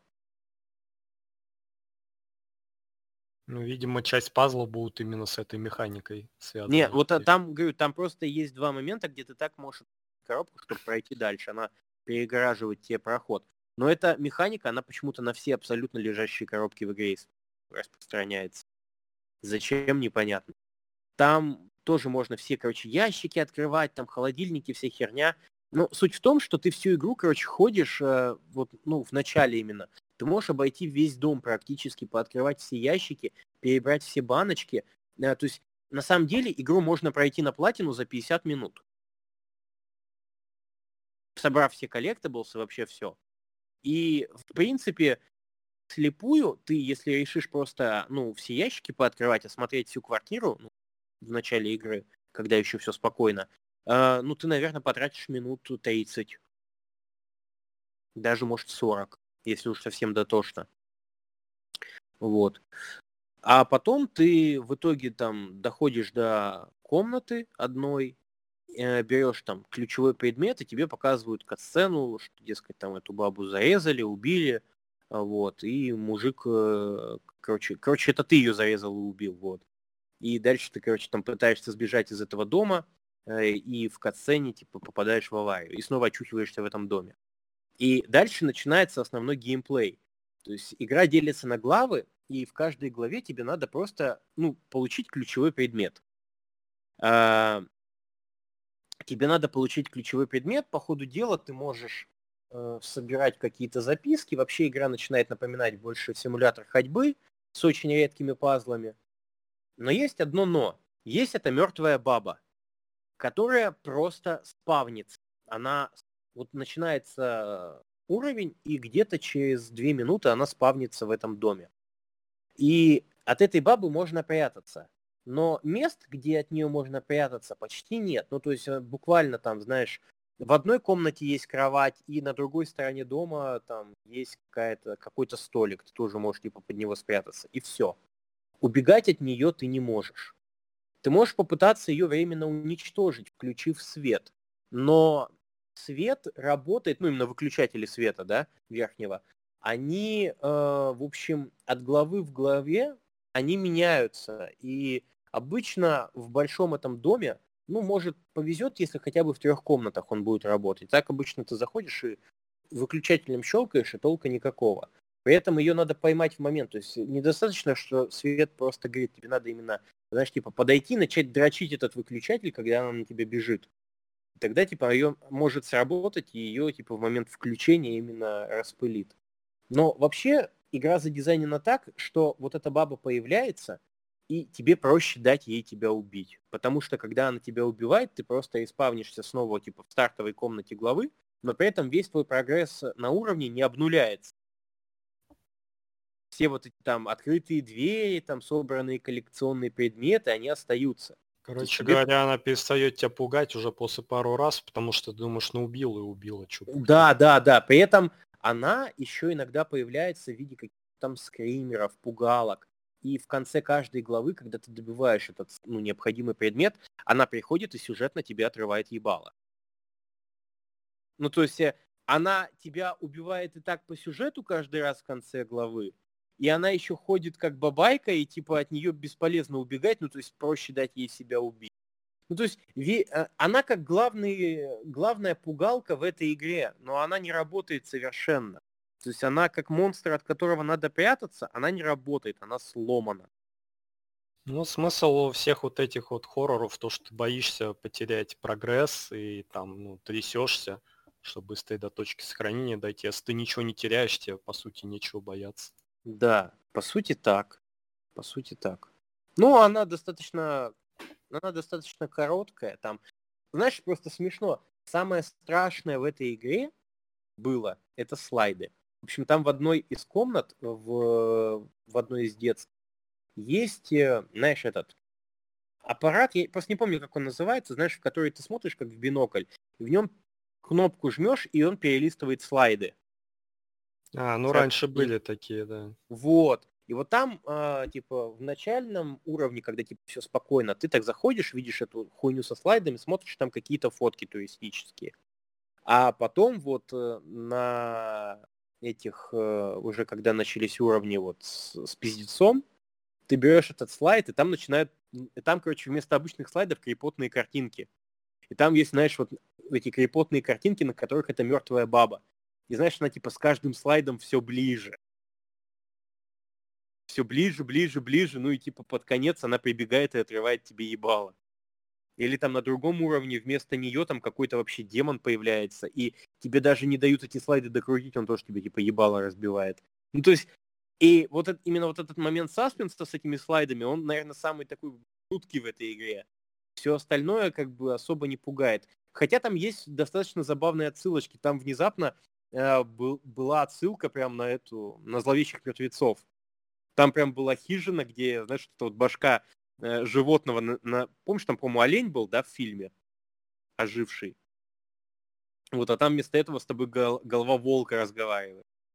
То есть таких вот пасхалочек он очень много напихал. Там в начале игры, когда можно вот все вот эти как бы там банки крутить, всю эту херню, э, там есть, э, знаешь, типа там есть комната, в которой стоит телек и кассеты, видеокассеты. И там на каждую видеокассету есть типа коробка с описанием этого фильма. Ну, там все эти фильмы, они по сути пародируют какие-то известные реальные там фильмы 90-х, 80-х. И у них у всех есть описание, и ты можешь эти все описания читать. Там есть какие-то книжки написанные, художественные там отрывки, которые ты ну, тоже можешь полистать и, почеса... и ну, почитать. Там есть рулбук какой-то ДНД подобной игры настольной, тоже ты его можешь полистать, почитать. Ну, то есть э, очень такая большая проработка этой вот как стартовой локации, непоня... э, непонятно зачем. Но последующее все сделано максимально топорно. Ну, то есть главная пугательная механика, она не работает. Ну, то есть о- очень странно. Человек пишет, написал, пишет, что там в конце э, на бонусной вот этой локации, что, дескать, я игру там три года делал. То есть я не знаю, как можно делать три года проект, типа, и, ну, чтобы получилось вот что-то такое, ну, ну, как бы несуразное, что ли. Ну, если он один делал это, видать. Ну да, в одно лицо, не, мне не, кажется, не, тяжеловато не игры делать. Тем более, блин, я вот честно не очень понимаю такие игры типа хорроров. Для меня это прям какая-то сложная тема. Я единственный хоррор, который я играл за свою жизнь, это, наверное, этот Пенумбра, который еще на Сарсе была сделана. А Пенумбра хороший ужастик, как ужастик ну именно вот, на работе. Ну вот в том-то и дело, то, что я не особо оценил, я прям не понял, чего мне там бояться. Для меня это был как пазл пробеги тут, пробеги сям, не Ну, понимаешь, они э, там были достаточно прикольные моменты с нагнетанием атмосферы, типа, когда вот там ты попадаешь в жилище вот этого чувака, который жрал пауков, и потом себе язык, короче, вырезал, потому что... Да-да, язык я до сих пор помню, тут зеленый. Да, и при этом ты слышишь, что там кто-то за дверью, да, ну, то есть ты понимаешь, что, скорее всего, вот этот там уже около мутировавший чувак. У Пенумбры был очень хороший сеттинг. А вот мне Пенумбра нравится больше Амнезии, потому что в Амнезии, э, ну, типа, ты вот в этом замке, да, и ты знаешь, что тебя ждет там какие-то замковые катакомбы. А в Пенумбре сеттинг был немножко ебанутый, потому что там игра начиналась с того, что ты идешь по ледяной пустоши и находишь просто люк в земле. И типа, что тебя ждет дальше там за каждым следующим уровнем, ты не знаешь. И а пугает же больше всего неизвестность. Ну вот меня, кстати, Амнезия пугала больше, чем Пенумбра, но при том, что Пенумбра мне понравилась больше как игра, но Амнезия, она все-таки как-то за а, счет своих в, вот этих... В Амнезии тебе ты перестаешь бояться этих монстров после того, как они тебя пару раз убьют, буквально. Ну, И... я не переставал. Они меня, меня, меня в Пенумбре пугало только вот в самом начале, когда ну, знаешь, ты вот, по-моему, ты в каком-то погребе с винными бочками, первый раз тебе монстра, ну, даже не показывают, а он где-то там вдалеке проходит силуэт вот этот, да, то есть когда ты чудище еще не видишь, и ты еще погружен вот в этот весь, всю эту атмосферу. Но когда тебя это чудище уже пару раз убило, ты начинаешь его воспринимать просто как бота, от которого надо прятаться и убегать. И дальше за всю игру, наверное, меня, ну, знаешь, не сказать, что прям напугало, но типа, ну, крипово. Это Э, в одной из локаций было, что портреты менялись. Ну, типа, нарисован обычный мужик, а потом ты что-то поворачиваешь, а у него вот это, знаешь, как залга вот эти мемы. Черная жижа из глаз и рта, искаженное какое-то лицо. Вот подобные моменты. Ну, меня в Амнезии практически не убивали, поэтому я это своей жизнью дорожил. По этот момент с погребом я тоже помню, ты причем тебя к нему подводят, ты сначала читаешь кучу там мемуаров какого-то чувака, и заканчиваются мемуары тем, что там они какую-то ебаную хуйню неведомую закрыли в этом типа подвале, блядь. А, и ты такой думаешь, ну заебись. А потом ты понимаешь, что тебе в этот подвал надо лезть. И ты уже понимаешь, что, блядь, ну, пиздец. Да, раз начали про хорроры, вот амнезию затронули, я вот тоже прошел три хоррора, так раз, одна из них это вот так раз последняя амнезия, Rebirth. А, ну, игра мне понравилась, вот, ну, пугает она меньше, меньше, чем вот первая амнезия, ну, по крайней мере, по ощущениям, потому что первую амнезию давно играл. э, можно похвалить сюжет, то есть она реально, ну, в плане сюжета сделана интересно. Там э, завязка, то, что, ну, как завязывается сюжет, вы летите там на самолете, у вас там самолет э, крашится, там кто-то погибает, кто-то получает ранение, и вы отправляетесь, типа, искать помощь, но потом внезапно, ну, главная героиня, ты за беременную женщину, кстати, играешь, вот, она внезапно просыпается в этом самолете, и никого уже рядом нет. И ты не понимаешь, а куда, блядь, все делись? Вроде все вместе были. И ты начинаешь вот проделывать этот маршрут заново, и она ничего не помнит. Вот, и по мере того, как ты вот заново проделаешь маршрут, там по всяким этим пещерам лазишь, там, она начинает там отрывками вспоминать, что вот они группой тут проходили и там такие мини-катсценки зарисовки, типа там, ну, картинки там и текст озвученный. Вот, и ты как будто этот клубок постепенно распутываешь, распутываешь. Вот, э, местами, местами прям, ну, получается неплохо пугать. Э, ну, в целом, в целом, вот, э, когда ты понимаешь, как вот это там работает механика, то есть там механика какая, там какой-нибудь монстр, да, гуль тот же самый, а, когда он на тебя прыгнул, то есть он тебя не сразу убил, э, тебе дается шанс, ты можешь там ну, нажимать кнопки, и типа она дает ему поебалу, и ты можешь от него еще убежать. И плюс даже если он тебя, ну, допустим, загрыз, э, вот там есть монстры такие, а, какие-то лавкрафтовские, которые с фонарем, блядь, этот э, ходят по локации, если они тебя в фонаре поймали, они начинают тебя там засасывать. Вот. Даже если ты не убежал, и он тебя сожрал, допустим, а ты, ну, просыпаешься в локации рядом, и ты приходишь, а этого монстра уже там нет. То есть игра как будто, ну, как легче становится. Но такая очень... механика, она была и в первой амнезии. Если тебя пару раз убивал монстр, он исчезал. Вот. Ну, меня просто, я говорю, первой амнезии я не умирал. Поэтому, наверное, я это не оценил. Вот. И из-за этого, как бы, да, тут ты поначалу, вот первый раз ты его встречаешь, он тебя пугает, там ты бежишь, там у тебя руки трясутся, ты дверь эту пытаешься на заслонку закрыть. А потом уже тебя под конец это скорее начинает раздражать, потому что там под конец игры очень много вот этих монстров с фонарями на тебя вываливают, от которых ты на карачках должен там за колоннами ползать. И они тебя уже не пугают, тебя уже не бесят.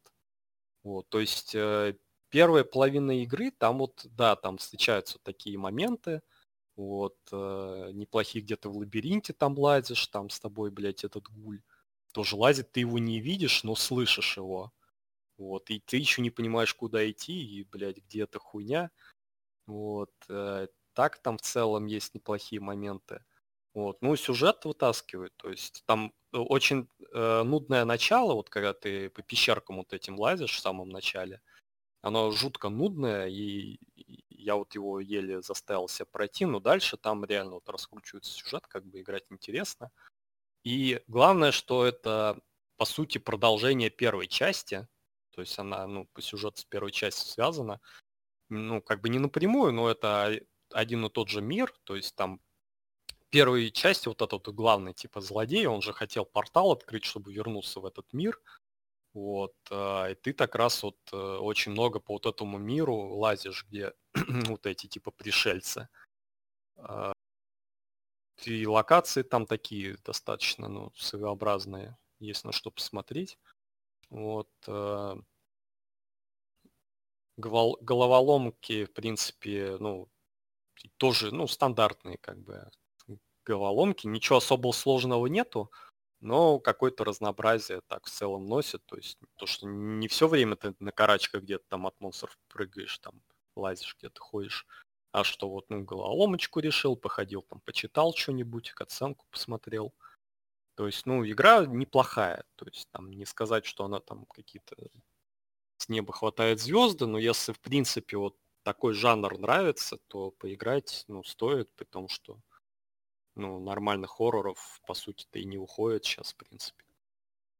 То есть, ну, балла 4 я бы ей поставил, ну, хоро- хорошая игра на один раз, как бы, ну, на уровне первой части плюс-минус. И связано с ней сюжет. Ну, кстати, я слышал то, что из э, подобного жанра довольно интересной игрой был Alien Isolation.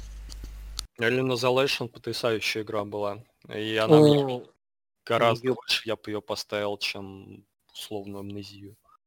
У Alien Isolation была только одна проблема, она была несколько затянутая, на мой взгляд. Мне кажется, сделали они эту игру где-то, ну, на четверть короче. Это ей бы только в плюс пошло. Что вот там ближе к концу, особенно... Ну, у меня просто есть привычка, я вот подобные сюжетные игры, я их прохожу за поем. И, ну, лично меня ближе к концу именно в чужом вот эти были мысли, типа, блядь, так это уже закончился. Потому что она все... Вот э, там же был даже момент сюжетный, когда она, по-моему, там почти добирается до выхода, эта баба, за которую ты играешь. А ее, типа, вырубают и обратно оттаскивают в улей. И ты снова должен, типа, оттуда выбираться. И вот эта часть, она прям лишняя ощущается. Ну да, там э, были такие моменты. Вот. Ну, в целом игра очень клевая. Вот, о- очень обидно, на самом деле, что она провалилась. Я бы с удовольствием... Она, она провалилась? Да, она жутко там провалилась, Сега была там супер недовольна, там, и продолжение мы вряд ли когда-то увидим. Вот. По следующий ужастик, вот, а, Амнезия, кстати, вот проходится, ну, я прошел ее где-то за 8,5, ну, может, за 9 часов, так вот. То есть, ну, по, на самом деле, я бы тоже сократил вот, там геймплея где-то часа на два потому что последние, знаешь, там полтора-два часа я уже просто доигрывал. Вот, потому что, ну, там уже очень однообразно, ты, считай, всю последнюю часть игры тупо на карачках лазишь, а тут этих челебасов, которые типа фонарями светят, прячешься. Это, ну, немножко уже, ну, как бы скучно. Ну, в целом игра хорошая, то есть советую, если первая амнезия понравилась, то можно играть, при том, что мне вторая амнезия совсем не понравилась. Вот третья мне как бы зашла. Это которая про свиней? Да, да, которая про свиней. А, ну а что ты хотел? Э, ты знаешь, кто ее делал? Там другие, да, совсем челебасы делали ее. Там делали челебасы, которые до этого делали дорогую Эсту. Кого делали? А, Дорогая Эстер, это, короче, был изначально мод для второго Half-Life, а потом как отдельная игра.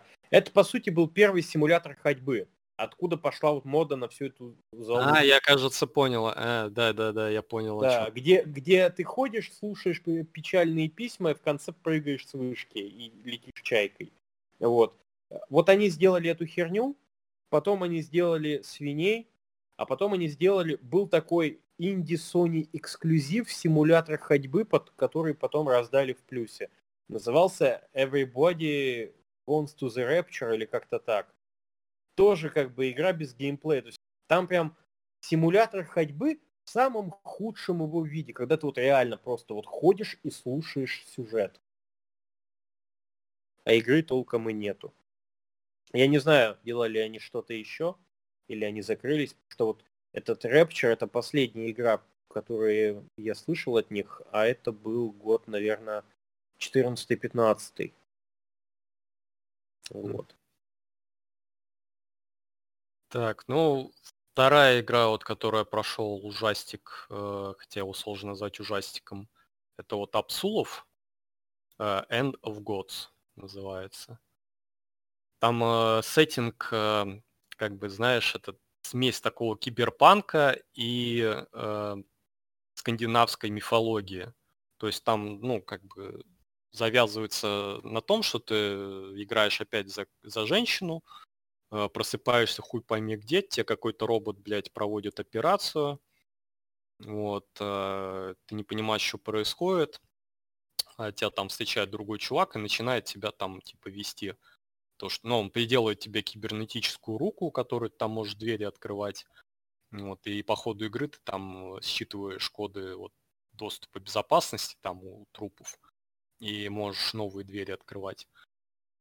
Uh, ну, сеттинг там такой, то, что есть некая подземная лаборатория, uh, которая занимается изучением артефактов, то есть там раскопали вот эти всякие артефакты, вроде там дерево Игдрасиля, знаешь, вот это типа молота, я не помню, по-моему, молот Тора, что ли, это, короче, какой-то молот, там чувак пишет в записках то, что он кладет телефон на стол, а он, блядь, от этого молота заряжается, типа. Вот, в общем, они занимались раскопкой таких артефактов всяких и их изучением. Ну, что-то пошло не так, и вся лаборатория наебнулась. Типа, ученые, которые там работали, начали в каких-то безмозглых монстров превращаться, и вот ты среди этого хаоса пытаешься как-то выжить, и тебе в этом там вот местный тоже ученый помогает, который постоянно тебя наставляет, там, иди туда, иди сюда. А, в целом, э, ничего как бы там из хоррора я особо не заметил. То есть там есть секции, где на тебя вываливают монстров, тебе надо на карачках там ползти. А, но этого делать не нужно абсолютно, потому что ты можешь просто взять и на спринте пробежать их. То есть ни в одной секции я там не видел, где мне реально надо было что-то от кого-то прятаться, что-то куда-то туда-сюда, потому что они тебя догнать не могут, ты можешь просто мимо них пробежать, залезть в какой-нибудь там этот э, люк вентиляционный, и они от тебя отстают сразу. Вот, то есть э, какого-то саспенса, там, хоррора в игре я вообще не ощутил. Есть единственная парочка э, скримеров, вот, которые реально тебя заставляют там это вздрогнуть, такой, блядь, что происходит. А так не пугает слово вообще. То, то есть ты просто ходишь из точки А в точке Б, находишь один ключ, потом ищешь ключ, чтобы там э, более как бы в новую локацию попасть, потом, блядь, собираешь какие-то хуйни, чтобы активировать там артефакт, ну что тебе этот чувак говорит. И так, по сути, вся игра. То есть э, геймплей жутко унылый, а, да, и еще тут э, твоя вот эта рука, которую ты открываешь двери, она способна монстров еще убивать. То есть ты по ходу игры как бы ее прокачиваешь. Вот. И потом у тебя появляется возможность там э, как бы, ну, как минимум одного монстра уничтожить. Вот. Потом, когда ты уже ее достаточно там найдешь вот этих энергетических капсул, у тебя хватит там монстров на двух, наверное, зарядов, чтобы их убить. Вот. А в смысле, тебя... а как, как ты их убиваешь? Просто дверью прищемляешь им ебальники? Не-не, у тебя типа рука вот эта вот кибернетическая твоя, она какой-то магией а, обладает, вот этой, ну там же все на магии. Ну вот понятно, у меня просто послышалось, что типа дверь и убивать монстров, я так подумал. А, не-не, двоих, двоих, то есть э, ты просто ее как бы заряжаешь, и заряженной атакой как бы, ну, как будто магией в них шмаляешь, и монстр как бы исчезает. Вот. Э, заряжается она там на специальных станциях, то есть там ну, по карте натыкано это по уровням станции, где ты можешь ее подзарядить. То есть, по сути, ты, когда попадаешь в какую-то локацию, где лазит там, ну, несколько монстров, ты можешь прийти туда, убить одного, вернуться в место, где вот эта э, подзарядочная станция, подзарядиться, вернуться, убить второго, потом вернуться убить третьего и просто как бы в безопасности там э, ходить. Вот. Единственное, там есть монстры, которые, ну, ты когда их вот таким образом убиваешь, они как бы не умирают на совсем, а, ну, как бы стань, ну, пропадают на время, но ты видишь их силуэт, и они там, ну, через пару минут, типа, зареспаунятся. Но пока не зареспаунятся, ты уже все свои дела как бы там можешь сделать и идти дальше.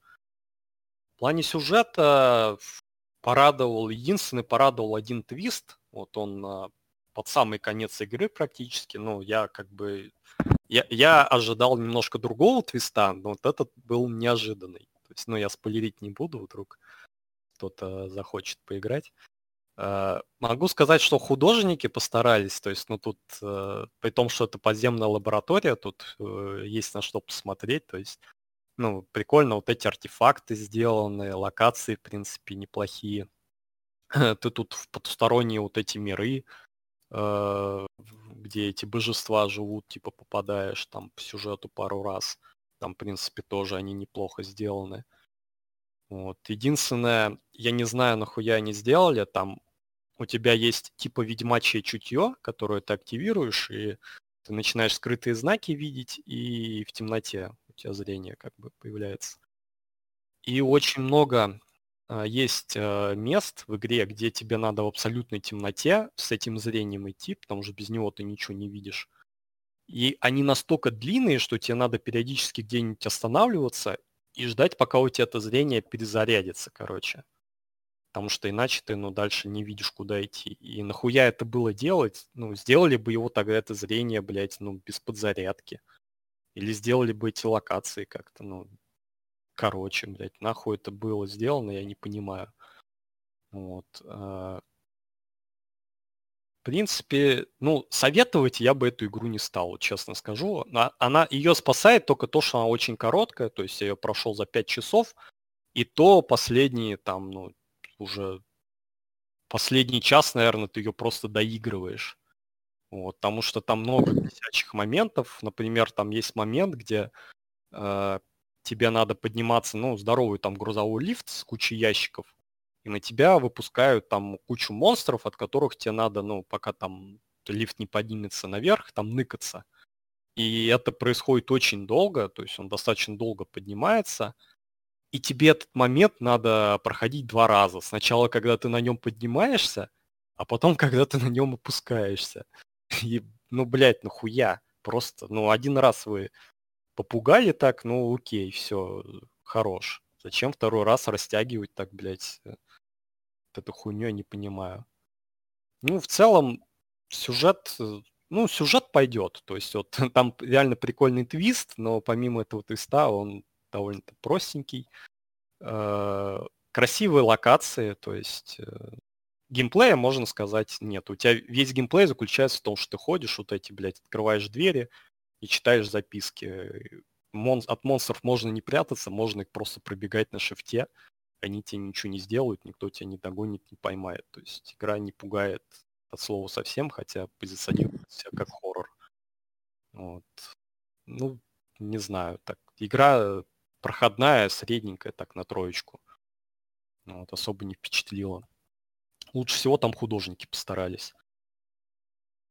Ну, я так предполагаю, что по большей степени художники были основными инициаторами вообще. Данного. Ну, там еще в конце этот э, затравочка ну, на продолжение, как бы там уже с этими богами все связано. Ты э, с одним из богов там в прямую конфронтацию вступаешь даже. Я как бы не буду сильно спойлерить, что там кто может поиграть захочет. Апсулов End of Gods называется. А я, я посмотрел экран, ее делала та же студия, что делала, был такой инди-ужастик, я не знаю, может быть кто-то в него играл или как минимум видел на ютубе. Ну тут видишь по ужастикам только ты смал. Мы что-то с а... Владом не особо, по-моему, ужастики. Влад, ты, кстати, здесь, там, живой, не умер? Если я не могу играть в ужастики, мне... Очень мне страшно, не... да? Ну, не... мне, во-первых, страшно, а во-вторых, как-то меня не особо привлекает этот жанр, типа... Я играл в Ростове с девочками в Resident Evil в шестую, в седьмую мы прошли. И мне как-то не очень за за заходит. То есть в компании поиграть я могу, джойстик подержать, пройти там два часа, грубо говоря. Но чтобы я это купил для самого себя, мне как-то прям вообще не возбуждает. Ну, ну вот у меня плюс-минус примерно такие же ощущения. В общем, они, их предыдущая игра называется Unforgiving э, э, Northern Hymn. Она Просто я помню, вот когда был прям бум вот на летсплей, на всякую вот эту херню, да, а, прям вот, ну, все, все короче, ее проходили. А, это игра, где, в общем, она начинается с того, что а, играешь за бабу, и ее, типа, там, то ли она наркоманка была, то ли что-то, ее собственный брат на машине куда-то силком пытался вывести, и она устроила аварию, то есть, типа, из этой машины выбраться. И дальше они, типа, идут через лес, и там на них, короче, э, местные ебаки местного фольклора. Там игра, типа, шведская, вроде как это студия. Там, типа, шведский фольклор, местные вот все их лешие там всякие вот чуваки. Вот это, эта игра, вот она сделана вот в этом сеттинге. И я просто помню, что ее вот реально, ее крутили абсолютно все летсплейщики. Что иностранные, что русскоязычные. Вот прям заходишь на YouTube, и видосы были повсюду. И суть в том, просто ты похвалил вот эту там про, про техновикингов игру за этот художку, да? И вот предыдущая их игра, она как раз-таки особо там художкой и не блистала. Ну, я смотрю сейчас вот кадры, там что-то в основном по лесу, я смотрю, она лазит там. А, по лесу, там а, поначалу они ходят по лесу, там от какого-то великана убегают, еще от какой-то херни. Потом достаточно, ну, близко к началу игры вот этот лысый чувак, э, короче, он, он помрет. Вот. И дальше она будет там искать способ то ли его к жизни вернуть, то ли что-то еще. Там будет и вот эта классическая херня, знаешь, когда у тебя открытая карта, несколько локаций, тебе надо что-то собрать, и за тобой ходит, ну, местный аналог, ну, не Слендермена, но типа ходит какая-то дриада или что-то типа этого. И, дескать, э, если она тебя там поймает, она тебя там проклянет или что-то еще. Я, единственное, не знаю, там влияет это на концовку или нет, то есть если от нее уворачиваться, или она тебя все равно там типа заразит э, по. Этого я не знаю, потому что я как бы видел видосы по этой игре очень давно, но суть в том, что там как бы особого вот супервизуала никогда не было. Ты всегда где-то по лесу ходишь, типа, по темноте. Вот. Не, ну супервизуала и в Апсулове нету, там просто приятные, знаешь, локации, вот сделаны вот эти лаборатории, mm-hmm. артефакты вот эти все. Там э, ты в Хелхельм там попадаешь даже тоже, в принципе. Ну, он, он довольно бедно сделан, как бы, да, такой маленький, но в принципе, ну, как бы, при... ну, мне было прикольно. То есть mm-hmm. мне понравилось. Ну, ну там ну... игра была на... настолько бюджетная просто в том плане, вот это первое, да, там даже английской озвучки не было, она была шведская. Ну, кстати, Нет, не тут знаю. с озвучкой все нормально, здесь английская озвучка, все как бы окей. Насчет русского, правда, не знаю, вот, ну, озвучка английская, полностью все окей было. Ну, в общем, я бы игру особо советовать не стал, только если совсем уж там по большой скидке на безрыбье, и, и вам нравится там mm-hmm. как бы мифология, вот эти всякие там там боги, типа там всяких э, Локи там и прочих. Ну, тогда можно как бы поиграть. Не, мифология типа это интересно, но в рамках э, таких вот около сюжетных хорроров, честно. Ну, ну как и... хоррор она не работает от слова совсем. Ну, я имею в виду, Вообще. фишка, фишка игры, структурность как раз-таки именно в этой мистике, наверное, и э, в этих отсылках. И, ну, она, понимаешь, она, она позиционирует себя как как именно как хоррор, но она не работает, как она не пугает вообще. Ну потому что не То есть там завернули какой-то сюжет, там э, очень примитивный геймплей, она абсолютно линейная, хотя там вот типа большая локация есть, типа хаба с вот этим вот деревом, блядь, Игдрасилем. Вот, где там куча комнат, и ты думаешь, блин, ну, блин, может, мне там надо будет дофига где там кучу этих дверей открывать, я много где побываю, да, там, может, исследования какие-то. Нет, нет, она абсолютно линейная, тебя просто за руку ведут по сюжету. Ее спасает только, что она короткая. Вот за 5 часов ее можно пройти. Будь она дольше, хотя бы на час, это жуткая нудятина была бы уже. И последняя игра, вот, которую как бы хотелось остановиться, причем остановиться на ней подробнее. Это, ну, из трех вот этих хорроров она меня, как бы так скажем, удивила больше всего. Вот, это Visage. А, она в 2018 году появилась в раннем доступе в Steam. А, там была на тот момент только одна глава. А, на момент выхода, то есть она в конце прошлого года зарелизилась уже полностью, там три главы в итоге оказалось. И как бы я ее, соответственно, купил, на нее еще скидочка вкусная была и прошел, наконец-то. Я напоминаю, что в PSN она стоит 2500. Да, да. ну, Гейб Ньюэлл, э, мессия э, игровой индустрии, который спасет нас. Так вот, э, сюжета ну, в игре как такового нету. Не то, что как такового вообще, можно сказать, нет. То есть э, там завязка то, что ты просыпаешься в доме здоровом, хер его знает, кто ты такой, как ты сюда попал, и что тебе надо делать. То есть тебе игра ничего не говорит. Вот ты в доме оказался, и хер его знает, что делать. Ты просто, блядь, ходишь по нему как аутист, э, тебе единственное там объясняют механики, то, что э, у тебя там есть психическое здоровье, э, в темноте долго стоять нельзя, зажигалкой там в руках долго стоять нельзя в темноте, потому что это тоже подрывает твое здоровье очень сильно. И чем ниже у тебя психическое здоровье, тем вокруг тебя больше там паранормальных явлений начинает происходить, которые тоже тебе по психике бьют. То есть, короче, самое интересное проходить полностью поехавшим кукухой. А, ну, как сказать, поехавшим кукухой ты там вряд ли сможешь проходить, потому что тебя, скорее всего, ёбнут.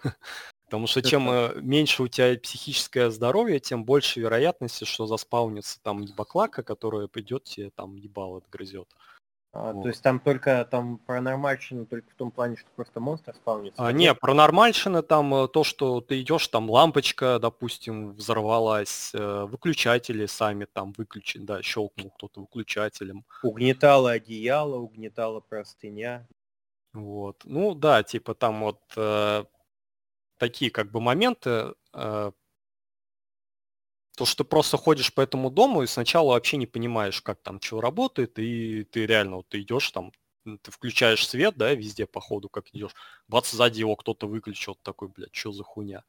Может, меня кто-то ёбнет сейчас или не ёбнет, ты еще не понимаешь, как это работает. Вот. Потом, а когда... Ты, мне, ты мне вот, кстати, скажи, вот единственный момент, я-то эту видел игру, ну, как хотя бы мельком, да? Ты играешь за того чувака, который с револьвером вначале балуется, или за другого? Да, за того. И по сути вот это, где балуешься с револьвером вначале, это, наверное, самое, как сказать, мясистая в плане сюжета катсцена во всей игре. Ну, а это, а эта сцена, это хронологически, она происходит, по сути, в начале истории или в конце истории? А, по моим предположениям, это происходит до истории, а, но тут, я как говорил, тут сюжета нету. То есть, когда ты пройдешь игру, все, на что ты сможешь опираться, это на твои догадки, которые ты э, по ходу игры там какие-то знаешь. Я, там... я так понимаю, в тео... то есть э, можно предположить, что ты типа сдох, это типа как в аду, да? В да, да, одна из теорий то, что это типа святилище какое-то. Но ну, опять же, она неподтвержденное, это все догадки. Вот. А там объясняется, нахера он эти игры сейчас револьвером устроил? Нет, вообще ничего не... Сюжета вообще нет. Единственное, Потому... что в плане сюжета в игре тебе может, ну, похоже на сюжет может встретиться. Mm-hmm. По ходу игры ты находишь там видеокассеты, а, и видеокассеты, ты знаешь, как такой отдельный мини-сценарий, который ты вот ставил кассету, а, там есть видак, э, типа, в комнате, ты посмотрел видеоряд на кассете, и тебе на кассете дают подсказку, где тебе что-то надо найти в доме. И ты идешь в доме в это место, и там, знаешь, тебя может переместить какое-то другое измерение или еще в какую-то хуйню, и ты мини-сценарий такой проходишь. И некоторые сценарии, они э, немножко раскрывают твоего ну, героя, за которого ты играешь, да, типа там, допустим, какой-нибудь демон появляется который ну, ну, сидит рядом с тобой, говорит, ну выпей виски, там тебе полегчает, и ты там пьешь этот виски, и тебе демон рассказывает про тебя там, ну я не буду спойлерить, да, ну хотя сложно это назвать спойлерами, потому что по сути там сюжета нету как такового. Вот. Ну, на основании вот этих разговоров там с демоном, там прочее, ты понимаешь, что там у чувака были какие-то определенные зависимости, да, и там даже каждая кассета, она как бы ассоциирует там какой-то грех, там, допустим, э, типа какие-то вредные привычки, там, в ненависть какую-то. Ну, там даже вот название вот этих кассет, там, Affliction. Слушай, там... ну, сюжетно тогда прям это вот эта игра, про которую я говорил, да, этот Infliction, они прямо, ну, очень похожи. Ну да, и тут тоже вот как бы три главы, и ну, правда, тут каждая глава это как бы своя и баклака, так скажем. Ну, там э, суть какая, там тоже, короче, паре моментов появляется другая ебаклака, то есть там просто, я скажу так, мертвая баба там 90% времени бегает, но не 100, 90. А, но там смысл примерно такой же, что типа чувак поступил очень плохо, умер, и теперь он в аду лимбе, да, и там э, этот дом, он допустим, с каждой главой он меняется. Ну, то есть он, а, знаешь, как будто назад во времени перемещается. Угу. Ну, в одной из глав, кстати, Visage тоже такая тема есть, там ты перемещаешься в прошлое этого дома. Ну, я просто видел футажи небольшие Visage, мне прям сложилось ощущение, что, типа, это вот практически то же самое, но только когда был больше бюджет. Ну, она такая, знаешь, она не очень однородная, то есть, ну, дом там реально очень крутой, он огромный, то есть я вот первые часы, как первый час там, когда по этому дому бродил, я иногда путался, потому что там в одно и то же место ты, как правило, можешь двумя путями пройти, потому что там несколько лестничных клеток, и ты можешь там, ну, немножко заблудиться. Mm-hmm. Вот. А, сводится все к тому, что ты там выбираешь, ну, ты сам выбираешь главы, то есть там есть три главы, глава начинается, когда ты берешь там определенный предмет. Вот, то есть там три предмета, типа там костыль, э, картина и там детский рисунок. Вот они практически в одном месте. И тебя спрашивает игра, там, хочешь ли ты начать главу, и предупреждаешь, что если ты начнешь главу, то пока ты ее не закончишь, там ты э, следующую начать не сможешь. Вот. И, соответственно, вот это начинание главы, это как триггер э, определенной бабайки. То есть каждой там главе присущий там определенный какой-то монстр, который за тобой охотится. А пока вот. ты главу не начнешь, за тобой вообще там никакая бабайка не появится и не убьет тебя? А, есть... Появится, появится. Там а, предусмотрено то, что вот пока главы нету, а, ну я правда не знаю с самого начала этой игры или потом, ну там есть, во-первых, вот эти паранормальные активности, да, про которые я говорил, которые типа mm-hmm. психики бьют. А потом ты начинаешь замечать, что в доме начинает появляться, вот знаешь, как типа в Дизиденте там плесень была, тут какой-то ебаный мазут на стенах.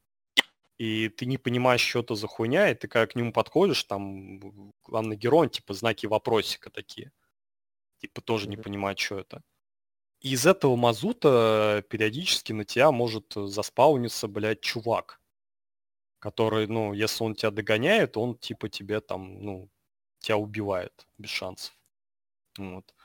То есть это как бы, чтобы ты не расслаблялся между главами, специально вот э, сделан как бы такой ну, монстр.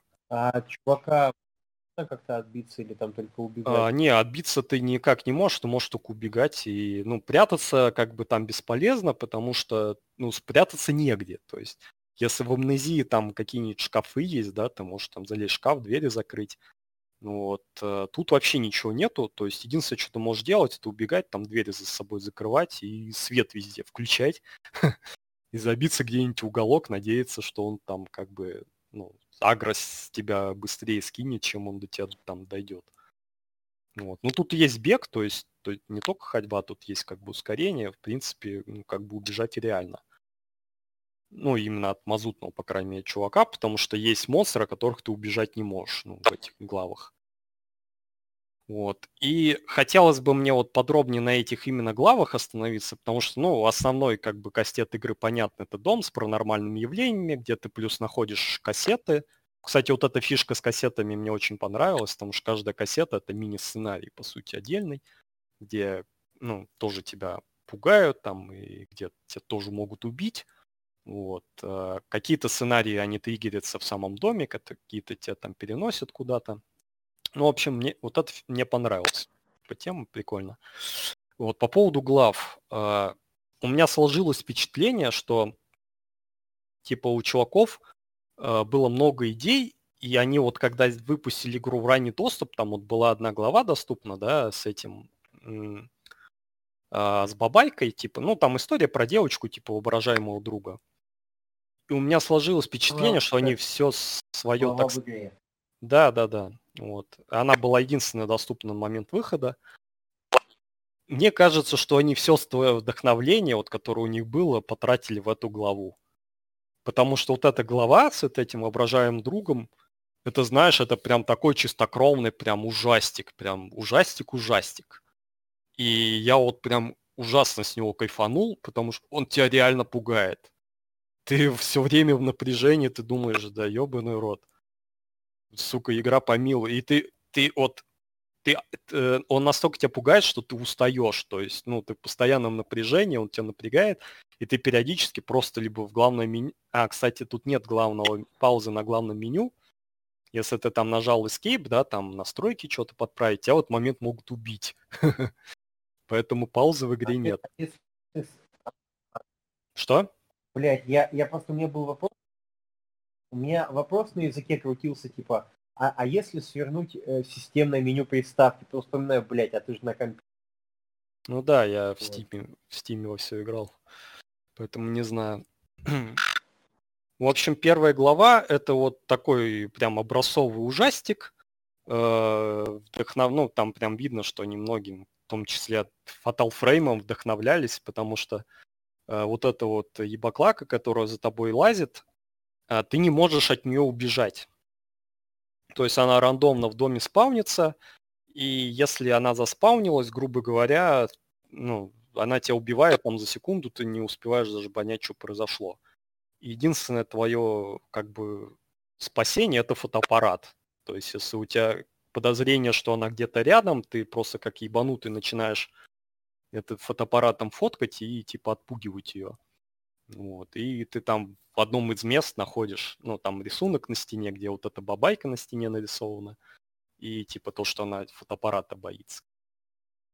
Вот. И вот это вот сделано прям великолепно, и там постановка вот это, то, что ты, у тебя вот эта глава, она плавно перетекает, да, именно в сам геймплей, то есть там не то, что какая-то загрузка, а вот ты этот рисунок взял, зашел в детскую, и все, ты уже как бы, ну, эту хуйню затриггерил ну, опять же, играть и не говорить, что надо делать. Ты как ебанутый ходишь по этой детской, э, по этому дому, э, и просто, ну, случайно что-то находишь какие-то предметы, и что-то сам догадываешься, что вот тут что-то или там что-то надо сделать, к примеру. То есть играть и никаких целей ничего не ставит. Не то, что за руку тебя не ведет, а даже цели тебе не ставит. Ты можешь там по дому слоняться, не понимать, что блядь, от тебя хотят. Вот. А скримеров тоже достаточно, причем, ну, скримеры достаточно, ну, довольно прикольные. То есть э, с некоторых ты прям, ну, охуеваешь. Ну, в первый раз, по крайней мере, когда они случаются.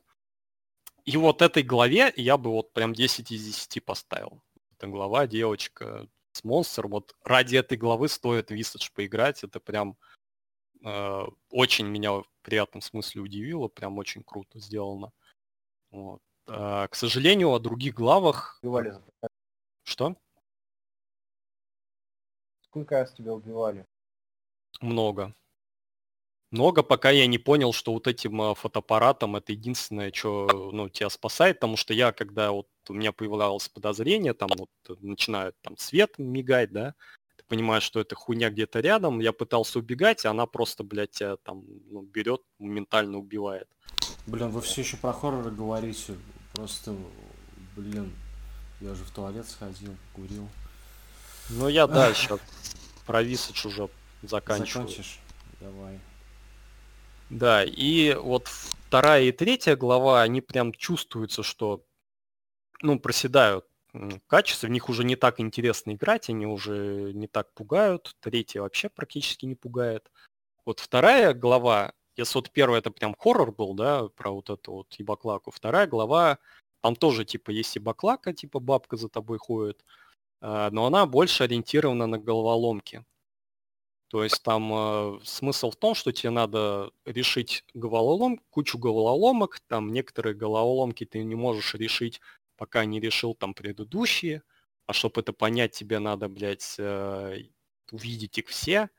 И они довольно не все очевидные. То есть тут есть реально головоломки, которые ты вот, ну, смотришь, ты не понимаешь, что тебе игра хочет. Типа, например, коридор, по которому ты там идешь, блядь, и там, допустим, ничего нету, да, ну, то, то, ну только часы висят на, наверху. Вот, и ты идешь, постоянно попадаешь в начало, а потом ты понимаешь, что тебе надо в определенной последовательности на основании того, какое там время – то вправо, то влево, там в коридоры вот эти. Типа заходить, чтобы ты куда-то в итоге вышел. Вот. Э, ну, встречаются, встречаются там, я должен отметить, неплохие как бы моменты, когда ты, ну, то, то есть вот эти головоломки, они там устроены так, что ты разбиваешь зеркало, то есть там по дому куча зеркал расставлено, ты вот разбил зеркало, как бы перенесся вот этот параллельный мир, и там головоломку как бы решаешь. И вот в этих э, как бы отдельных моментах есть реально пугающие сцены, ну, хорошо поставленные, сделанные. Но в целом это было как-то душновато, потому что головоломок очень много, и часть из них совсем не очевидны, и это прям, знаешь, такие старые хорроры прям. Ну, вот где ты... Ну, конечно, ты неделю не будешь там бегать, блядь, да, без гайда. ну, узнавать, как что-то решить, но побегать и подумать придется, скажем так. Вот. Э, третья глава, там вообще нету головоломок, ничего. Это чисто, знаешь, такая глава, где ты постоянно от кого-то убегаешь. То есть там уже другой монстр, если его можно так монстром назвать. Выглядит он очень кринжово, э, не пугает он на слово совсем. И э, это прям, знаешь, симулятор ходьбы плюс симулятор, блядь, убегания. То есть ты половину там времени ходишь, просто как аутист, по одним и тем же, причем коридорам, потому что основная часть этой главы происходит уже не в доме, а в больнице. И тебя в этой главе несколько раз, когда ты ну, оттуда выбираешься, обратно спавнит в эту больницу и за тобой там бегает чувак, э, либо, блядь, какие-то там э, пациенты местные, и ты просто от них должен убегать. ну, по большей части. То есть, ну, сделано как-то уже, знаешь, не то, что даже как-то на отъебись, а, ну, как-то без особого, скажем, без особой фантазии. То есть мне вот эта третья глава, она мне жутко не понравилась, и я уже ее доигрывал, ну, через силу. Вот. Ну, возможно, разработчик просто через силу эту главу делал. Ну да, потому что в раннем доступе игру продали, надо же ее зарелизить как-то, надо же какой-то контент. Вот. Единственное, там была пара моментов, типа, которые мне понравились, когда, допустим, ты там убегаешь от этого чувака, там вызываешь лифт, а, открываешь, а там куча трупов, и лифт типа не едет, короче, из-за того, что он перегружен, и тебе надо быстро эти трупы там, короче, из лифта по-быстренькому как-то вытащить, чтобы тебе ебало не оторвали. Вот. Ну, в целом, очень ленивая глава, очень скучная и не пугающая совершенно. То есть, если подытожить, вот три главы в игре, э, отличная, просто великолепная первая глава, э, неплохая в целом, ну, пойдет вторая и отвратительная, как по мне, третья. Вот. Э, ну, из-за первой главы хотя бы вот советую, если хорроры любите, вот Visage стоит поиграть. Можно даже остальные главы не играть там. Э, ну, максимум пройти вторую. Вот, и кассеты посмотреть. А так... Первая глава зачетная прям. Но, к сожалению, игра не смогла вот полностью планку качества как бы поддержать.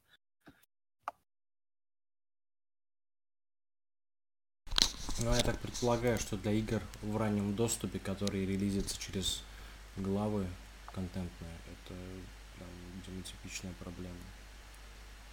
Возможно, возможно. Мне еще порадовало, я заходил потом, ну, на всякие форумы, Reddit и прочее, тоже, ну, понять, что там по сюжету, да, произошло, потому что даже там, смотря все концовки, э, я толком нихуя не понял, что это вообще было.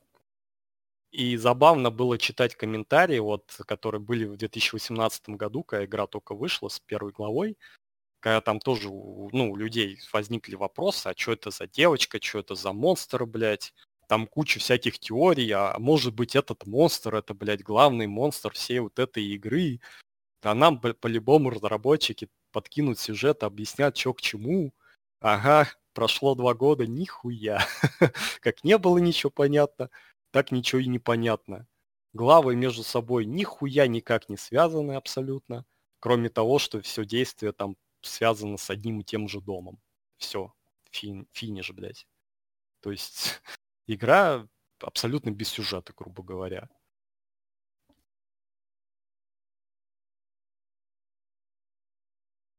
Ну, в общем-то, больше мне особо сказать, наверное, нечего. По ужастикам. Но звучит так себе в любом случае, последняя игра. Не, последняя игра это игра, которая из всех трех меня порадовала больше всего именно за счет первой главы. То есть из всех трех, вот там Нази, Апсулов и Висадж, Висадж выделяется как бы больше всего из них. Просто проблема в том, что она вот неоднородная. То есть там очень круто, круто начинается и очень типа херово заканчивается. Ну, плюс-минус как Ведьмак, наверное, третий. Я полагаю.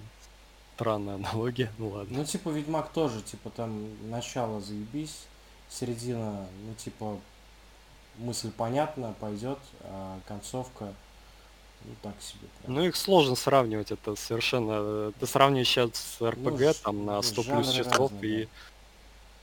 Да. Жанры разные, я не спорю с этим, конечно. А, кстати, Visage э, по этому за 12 с половиной часов я его прошел, то есть из всех трех игр она как бы длинная. самая, да, самая длинная оказалась, даже длиннее амнезии. Ну, я думаю, что третью главу ее можно было сделать намного короче. Она вот прям чувствуется затянутой очень и не знаю, мне, мне ощущение, что они схалтурили вот все-таки. Ну, чел, может, реально пытался деньги отработать, которые зарабатывал. Кто знает. Может, какие-то новые идеи ему пришли, которые для него казались заебись, но не получилось, не пошло. В принципе, для инди-разработчиков это, мне кажется, нормальная ситуация. Ну, в целом, да. Ну, видать, они просто все свои идеи это реализовали еще в первой главе, а потом уже остатки во второй главе. И на третий уже банально не знали, что сделать. Сделали банальный догонятор, где просто от чела убегаешь. Влад, а ты какие-нибудь игры проходил вот в последнее время? Был по скидке Wolfenstein, New Colossus, по-моему, он называется. А, кстати, у тебя же претензии были там к New Colossus. Да, были. Я, в общем, поиграл, не знаю, часа 4, наверное, максимум. Ну, единственная моя претензия, из-за которой я не могу туда вернуться, это какая-то пластиковая стрельба, абсолютно мне... Она, короче, меня не драйвит никак. Я как будто стреляю по каким-то пластиковым банкам, я не чувствую... Короче, я не чувствую стрельбу абсолютно, а так как это шутерная механика целиком и полностью, мне сложно в это играть. У меня типа не вызывает интереса из-за того, что, ну, грубо говоря, 90% времени я стреляю, а так как стрелять мне не нравится, я максимум играю час и выключаю, потому что очень скучно. И в целом я не понимаю, ну, я не ожидал, что типа Wolfenstein, который всем нравится, все хвалили, окажется для меня игрой, в которой мне будет сложно играть. Это, наверное, все, что я могу сказать про Wolfenstein. Типа все остальное у меня претензий к этому нет. Там сюжет хороший, картинка хорошая, но вот стрельба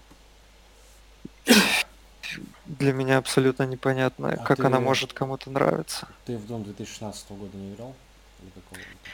Нет, но ну даже если взять ту же колду, колде, по-моему, намного как как-то стрельба, она не то что отзывчивая, но типа я когда убиваю врагов, у меня нет никакого кайфа от этого. А больше, ну, и там есть враги, которые железные, по ним вообще стреляешь, как по бутылке из пластика, из автомата, который стреляет пластиковыми пульками. Плюс мне не нравится, что большая часть оружия без прицела, а, а если ты как бы прицеливаешься через L2, и у них нет оптического прицела, то есть ты видишь вот эту мушку, оно занимает пол экрана, и абсолютно не видно врага. То есть, когда ты наводишься на голову, головы по сути не видно, а всю остальную часть врага занимает твоя пушка. И это меня тоже не особо прикололо. Плюс все оружия, которые там есть, они меня тоже не устраивают, потому что это по сути автоматы, от которых я не чувствую никакой отдачи. То есть, если взять там ту же Rage 2, где стрельба прикольная и мне нравится, что в Wolfenstein это для меня все оружие, оно однотипное, с э, абсолютно какой-то бесконтактной стрельбой. Возможно, если бы они добавили эти адаптивные триггеры на PlayStation 5 на DualSense, было бы как-то по-другому.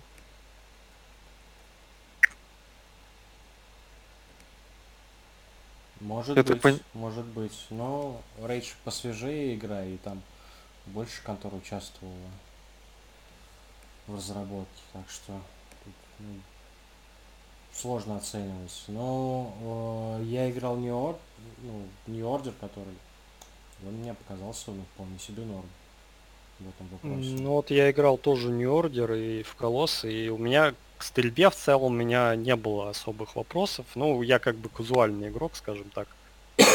шутеры, я особо шутеры не играю. Меня, в принципе, устраивало. Меня не устраивало только в Колоссах то, что тебя слишком быстро убивали, и противников очень много со всех сторон, и ты, блядь, просто не знаешь, куда тебе, блядь, уже спрятаться, потому что, э, ну, я реально очень много там умирал. Но там есть Уровень. такой момент, да, если ты высокую сложность ставишь, то... Не, я там даже не на высокую, я вроде тоже играю на нормальный, там единственный такой уровень, ну, из-за того, что я игру не прошел, единственный такой уровень у меня был, где на меня идет целая орда. Я его перепроходил раз 20, тупо из-за того, что меня слишком много дэмэджа влетает, территория, на которой я бегаю, очень маленькая. По сути, это, грубо говоря, одноэтажное здание на меня идет куча врагов, я пытаюсь от них отстреливаться, мне не хватает потом в итоге патронов, не хватает граната, враги все идут и идут. Да, я, кстати. Владу уже говорил, там да. потом будет веселая это локация зал суда, зал суда, который, ну, такой немного мемный стал где тоже такое небольшое пространство, где на тебя просто с всех сторон там волны этих противников и тебе толком даже укрыться негде. А там волнами, потому что я в это в Order помню то, что ты убиваешь главного офицера, и подкрепление типа больше не приходит. Не-не, там типа, именно на тебя не прут и прут. Получается, мне совершенно не интересен этот стелс, потому что он там ну, я не знаю даже, как сказать, он как будто его там пришили просто так ради того, чтобы он был. А я думаю, ну, у меня же в руке две, два автомата, зачем мне играть по стелсу? Я выхожу стреляться, убиваю, допустим, одного-двух врагов, тут же тревога, на меня идут волны врагов, я трачу на них, наверное, минут 5-7, в итоге, когда убиваю там, да, последнего офицера, то на уровне наступает тишина, и я могу там лутаться. Но опять же, стрельба для меня в этой игре это какая-то очень скучная вещь. То есть мне неприятно в ней стрелять именно. Ну, я могу сказать, что мне в целом как бы New Colossus меньше New Order понравился.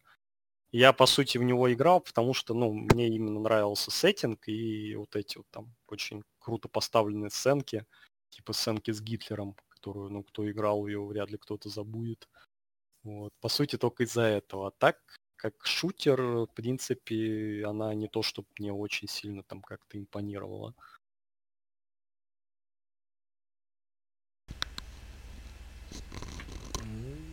Ну, в принципе... Это Astro Playrooms. Часик максимум. С этими триггерами. Я не знаю, Гусь, ты играл в Astro Playrooms?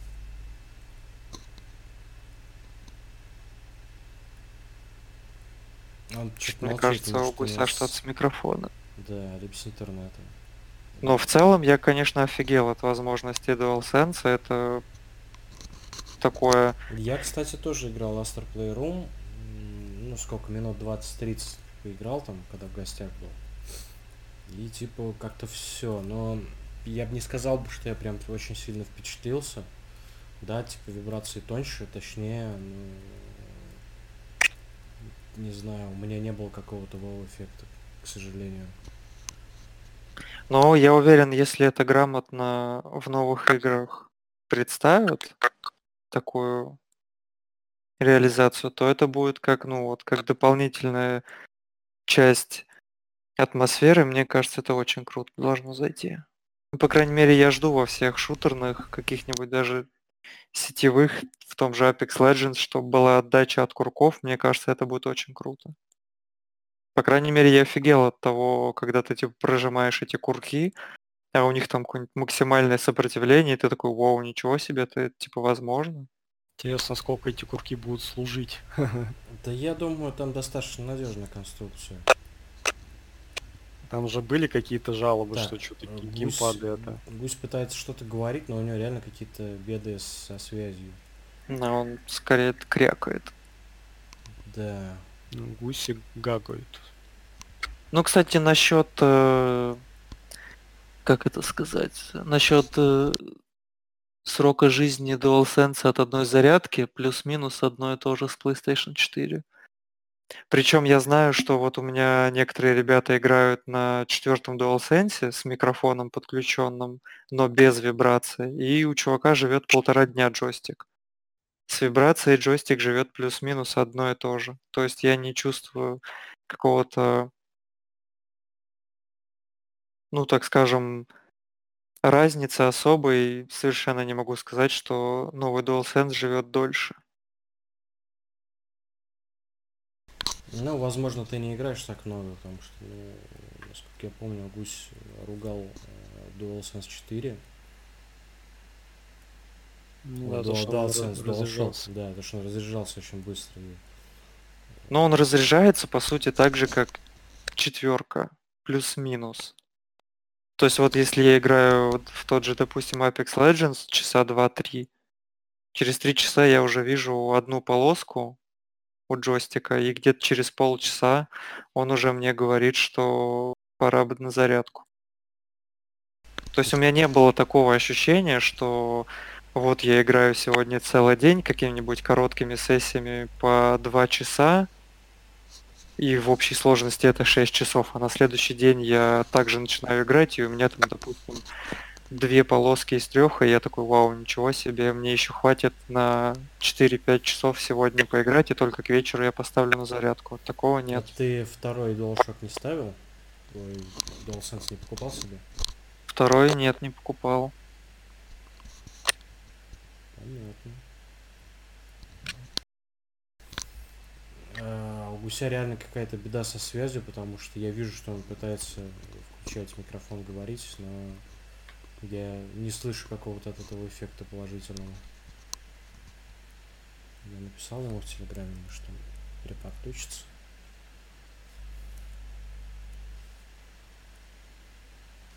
Блин, я вообще что-то последнее время ни во что толком не играю. У меня там э, свои там нюансы с э, башкой, с работой. Типа, когда ты ночами, ночами работаешь, ну, особо ни во что не поиграешь. Я персону пятую запустил, вот, начальные сцены только прошел, и что-то на этом как-то у меня все заглохло. Я даже не могу Ну, ты замок еще начальный не прошел, да, там? Да какой замок? Там еще только в этом казино, там только небольшое ограбление произошло, и все. Угу. Ну, это самый пролог. Да, но это прям самый пролог. У меня только начался допрос, и я только, собственно, это э, поселился у дяди или кому там ты приходишь, который в баре. Ну да, ну там я тебе могу сказать, что когда я начинал играть, первоначальные где-то вступления, скажем так, я проходил где-то 7 часов. Плюс-минус. Вот, поэтому лучше начинать играть, наверное, где-нибудь на выходном, чтобы вступление как бы пройти сразу.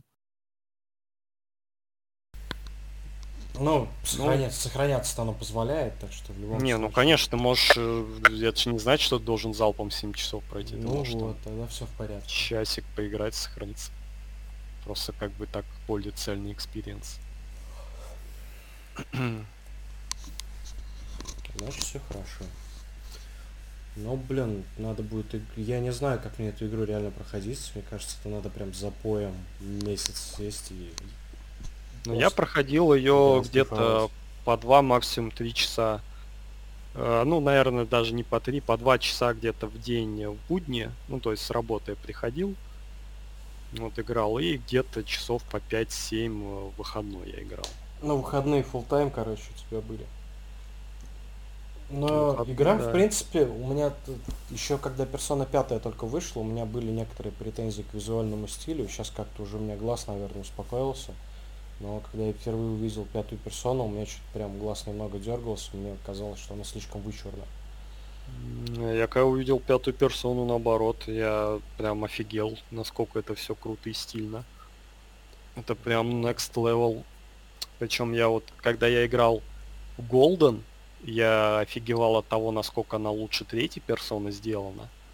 И я, честно, я не думал, что они смогут вот эту механику как-то улучшить, но в персоне 5 они смогли меня удивить. Но ну, они ты... еще это сильнее ты, ты сейчас, Ну ты сейчас про механику говоришь, а механика, понятное дело, можно улучшать. Я сейчас больше про визуальный стиль, наверное. Ну и ну, визуальный стиль мне тоже очень зашел. Мне он нравится гораздо больше, чем в четверке графика и то, как она нарисована, да, норм. А вот именно вот все эти менюшки, все эти надписи, мне кажется, какими-то пижонскими, что ли, что-то так. Вот, что ну, что она под такой стиль воровской. Воровской. Скажем так, сделана, да. Ну, выглядит очень круто. Мне и менюшки в том числе. Я от всего в восторге был в игре. Понятно. Ну, в принципе, вступление мне понравилось в игре уже но... Она начинается как такой некий боевик. Ну, типа, да, там как боевичок такой, и там появляется там какой-то персонаж еще, который тебе помогает в бою.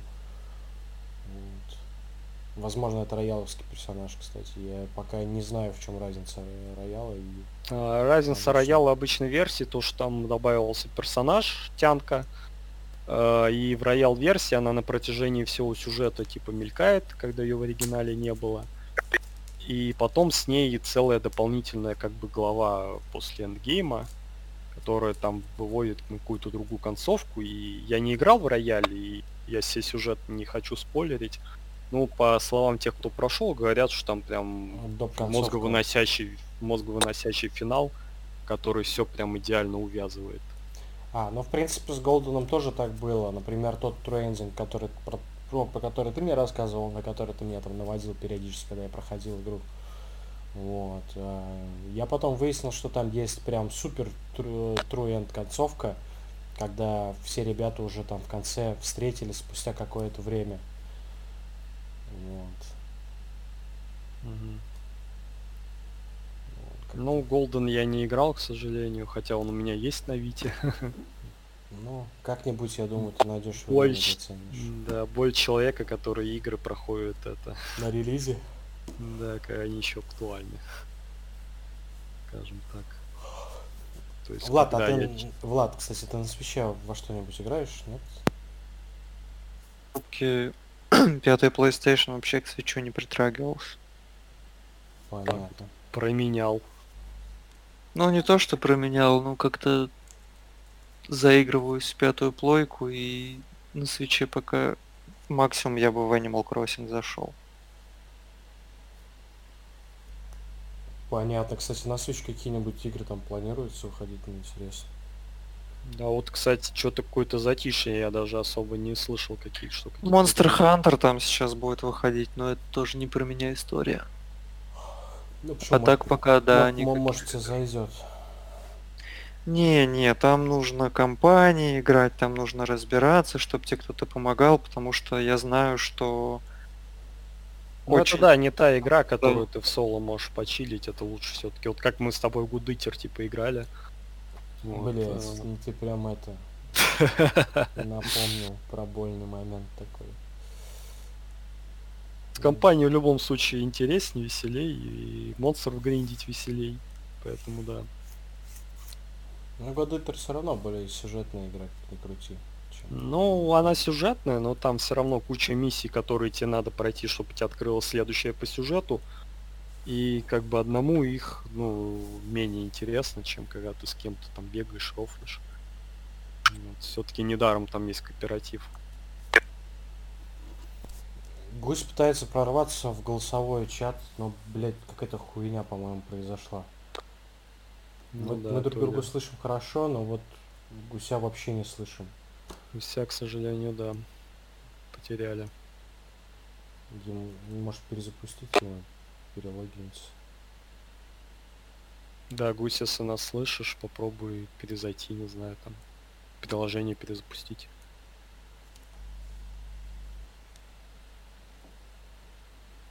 На Switch э, единственное вот из таких, то, что было анонсировано, что я жду, это вот Bayonetta 3, э, возможно, новый Metroid и его величество великий ужасный Shin Megami Tensei 5. Надеюсь, что они наконец-то выпустят что-то играбельное, крутое, потому что, ну, четвертый СМТшка как-то ужасно разочаровала, потому что, по-моему, даже Ноктюрн выглядел интереснее в этом плане. Кстати, выйдет скоро ремастер же Ноктюрна. Я думаю, многие смогут наконец-то приобщиться к классике, так сказать. Ой, что-то не очень хочется к СМТ приобщаться. Мне ну, персона после... нравится, мне персона нормально, все, хватит. Ну, после персона, да, у многих э, людей будет диссонанс. Типа, да не то, что диссонанс, типа, с, э, я в персону-то на эксперте играю, зачем мне э, СМТ, которая будет рвать жопу перманентно. Кстати, по времени, я думаю, нам уже стоит заканчивать, потому что лучше не затягивать. Очень жаль, конечно, что мы гуся потерялись под самый конец. Хорошо. Так, у меня Сири почему-то проснулась. Что она, блядь, сделала? Ладно. Какое-то послесловие, может, кто-то хочет оставить? Ну, что, будем если со всеми, кто будет это слушать. Да, ну, спасибо ну, всем, кто послушал. В следующий раз... Я не знаю, когда мы в следующий раз теперь соберемся. Я тоже как бы не могу прям конкретику какую-то дать. Ну, в Дискорде, кстати, удобнее, можно это все оперативнее делать, нежели если встречаться. Ну, когда встречаешься, ты понимаешь, совсем другая атмосфера. Да, типа ты там, не знаю, обожрался фастфуда и сидишь такой, не, типа, какой нахуй подкаст, не, не надо подкаст, давай какую-нибудь хуйню включу. Ну, мне из дома гораздо проще записываться, нежели если вот сидеть все вместе. Не, в этом плане, да, здесь спору нет. У меня в планах, кстати, пройти вот все последние Battlefield. Я сейчас вот закончил э, первый Battlefield, ну, четвертый Battlefield 1 на очереди, там Hardline и пятерка. А ты на чем играешь у них? На ПК. А, я понял. ПК. А то я тебя не вижу в сети PlayStation, я вот и думаю. Да, я словил небольшую игровую потенцию, в частности, на это на JRPG, то есть не могу заставить себя пока что играть, поэтому решил сменить жанр, ему вот это помогает, как правило разнообразия. Поэтому, когда добьюсь себе Battlefield, можно будет вот обсудить, в принципе, впечатления. Хотя все, кто такие игры любит, он уже, наверное, давным-давно их все прошел. Там пятый Battlefield, он в 2018 году, по-моему, выходил. Блин, я уже счет времени потерял, если честно. Я до сих пор помню. Ну вот да, там э. Четвертый, по-моему, в 13 там Battlefield 1 в 15 э, Hardline где-то плюс-минус 15 или 16 и пятерка вот нашумевшая э, в 18 так раз. Новых частей пока я не знаю, там новый Battlefield анонсирован, по-моему, не был до сих пор. И не надо. Пока что не надо. Я Battlefield, кстати, ты вот компания Battlefield проходишь, я вот последнюю кампанию Battlefield, это вот третий Battlefield я проходил. Ну она... вот я до этого, да, я до этого тоже только в третий играл. Вот, она, ну, плюс-минус э, какая-то интересная относительно компания, они там пытались сделать как под колду, чтобы боевичок такой был. Ну да, был, там прям такой боевик но... с запросом, с воспоминаниями, ты прям себя солдатом таким ощущаешь.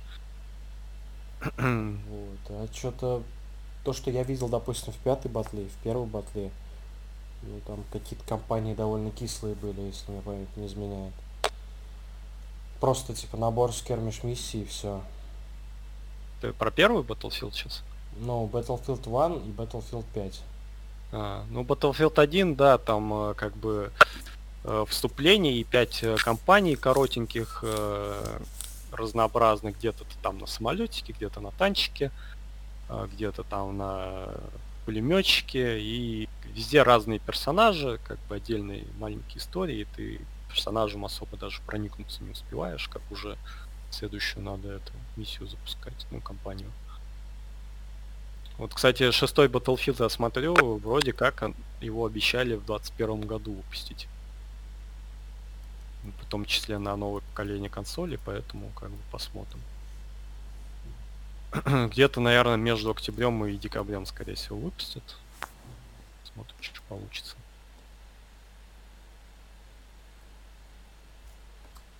Ну, посмотрим. Но я что-то в последнее время вот последний шутер, который я проходил, это был Doom. На, на этом мои полномочия все. Ну, так, кстати, Doom 16 года так и не смог заставить себя до конца допройти. Прям, ну, вообще прям ком в горле у меня эта игра застряла. Ты и- на ПК играл в него? Не, я э, в Doom я играл на PlayStation 4 Pro. Ну, блин, вот честно я тебе скажу, я не знаю, как ну, можно играть на плойке, потому что там нужно прям именно, особенно если ты сложность повышаешь, что ты, у тебя прямо это э, менеджмент патронов, хелсбаров, аптечек, вот этого всего, и прям это в бесконечном угаре все происходит. Вот. Ну, Да, в Eternal, в Eternal тем более, я не понимаю, как люди... Он вообще динамичным прям супер стал. Как люди в это на, на консолях играют, я не представляю. Ну там, скорее всего, все-таки они сделали нормальное управление. Ну, Гусь, я знаю, Всякое. прошел на PlayStation. Doom Eternal.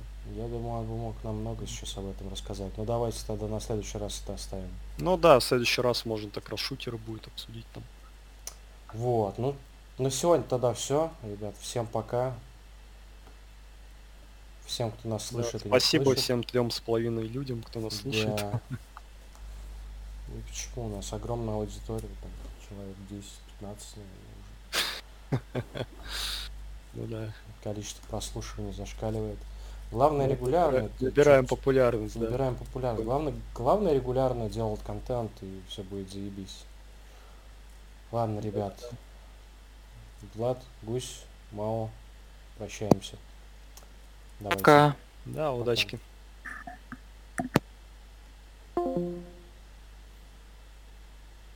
Ну все.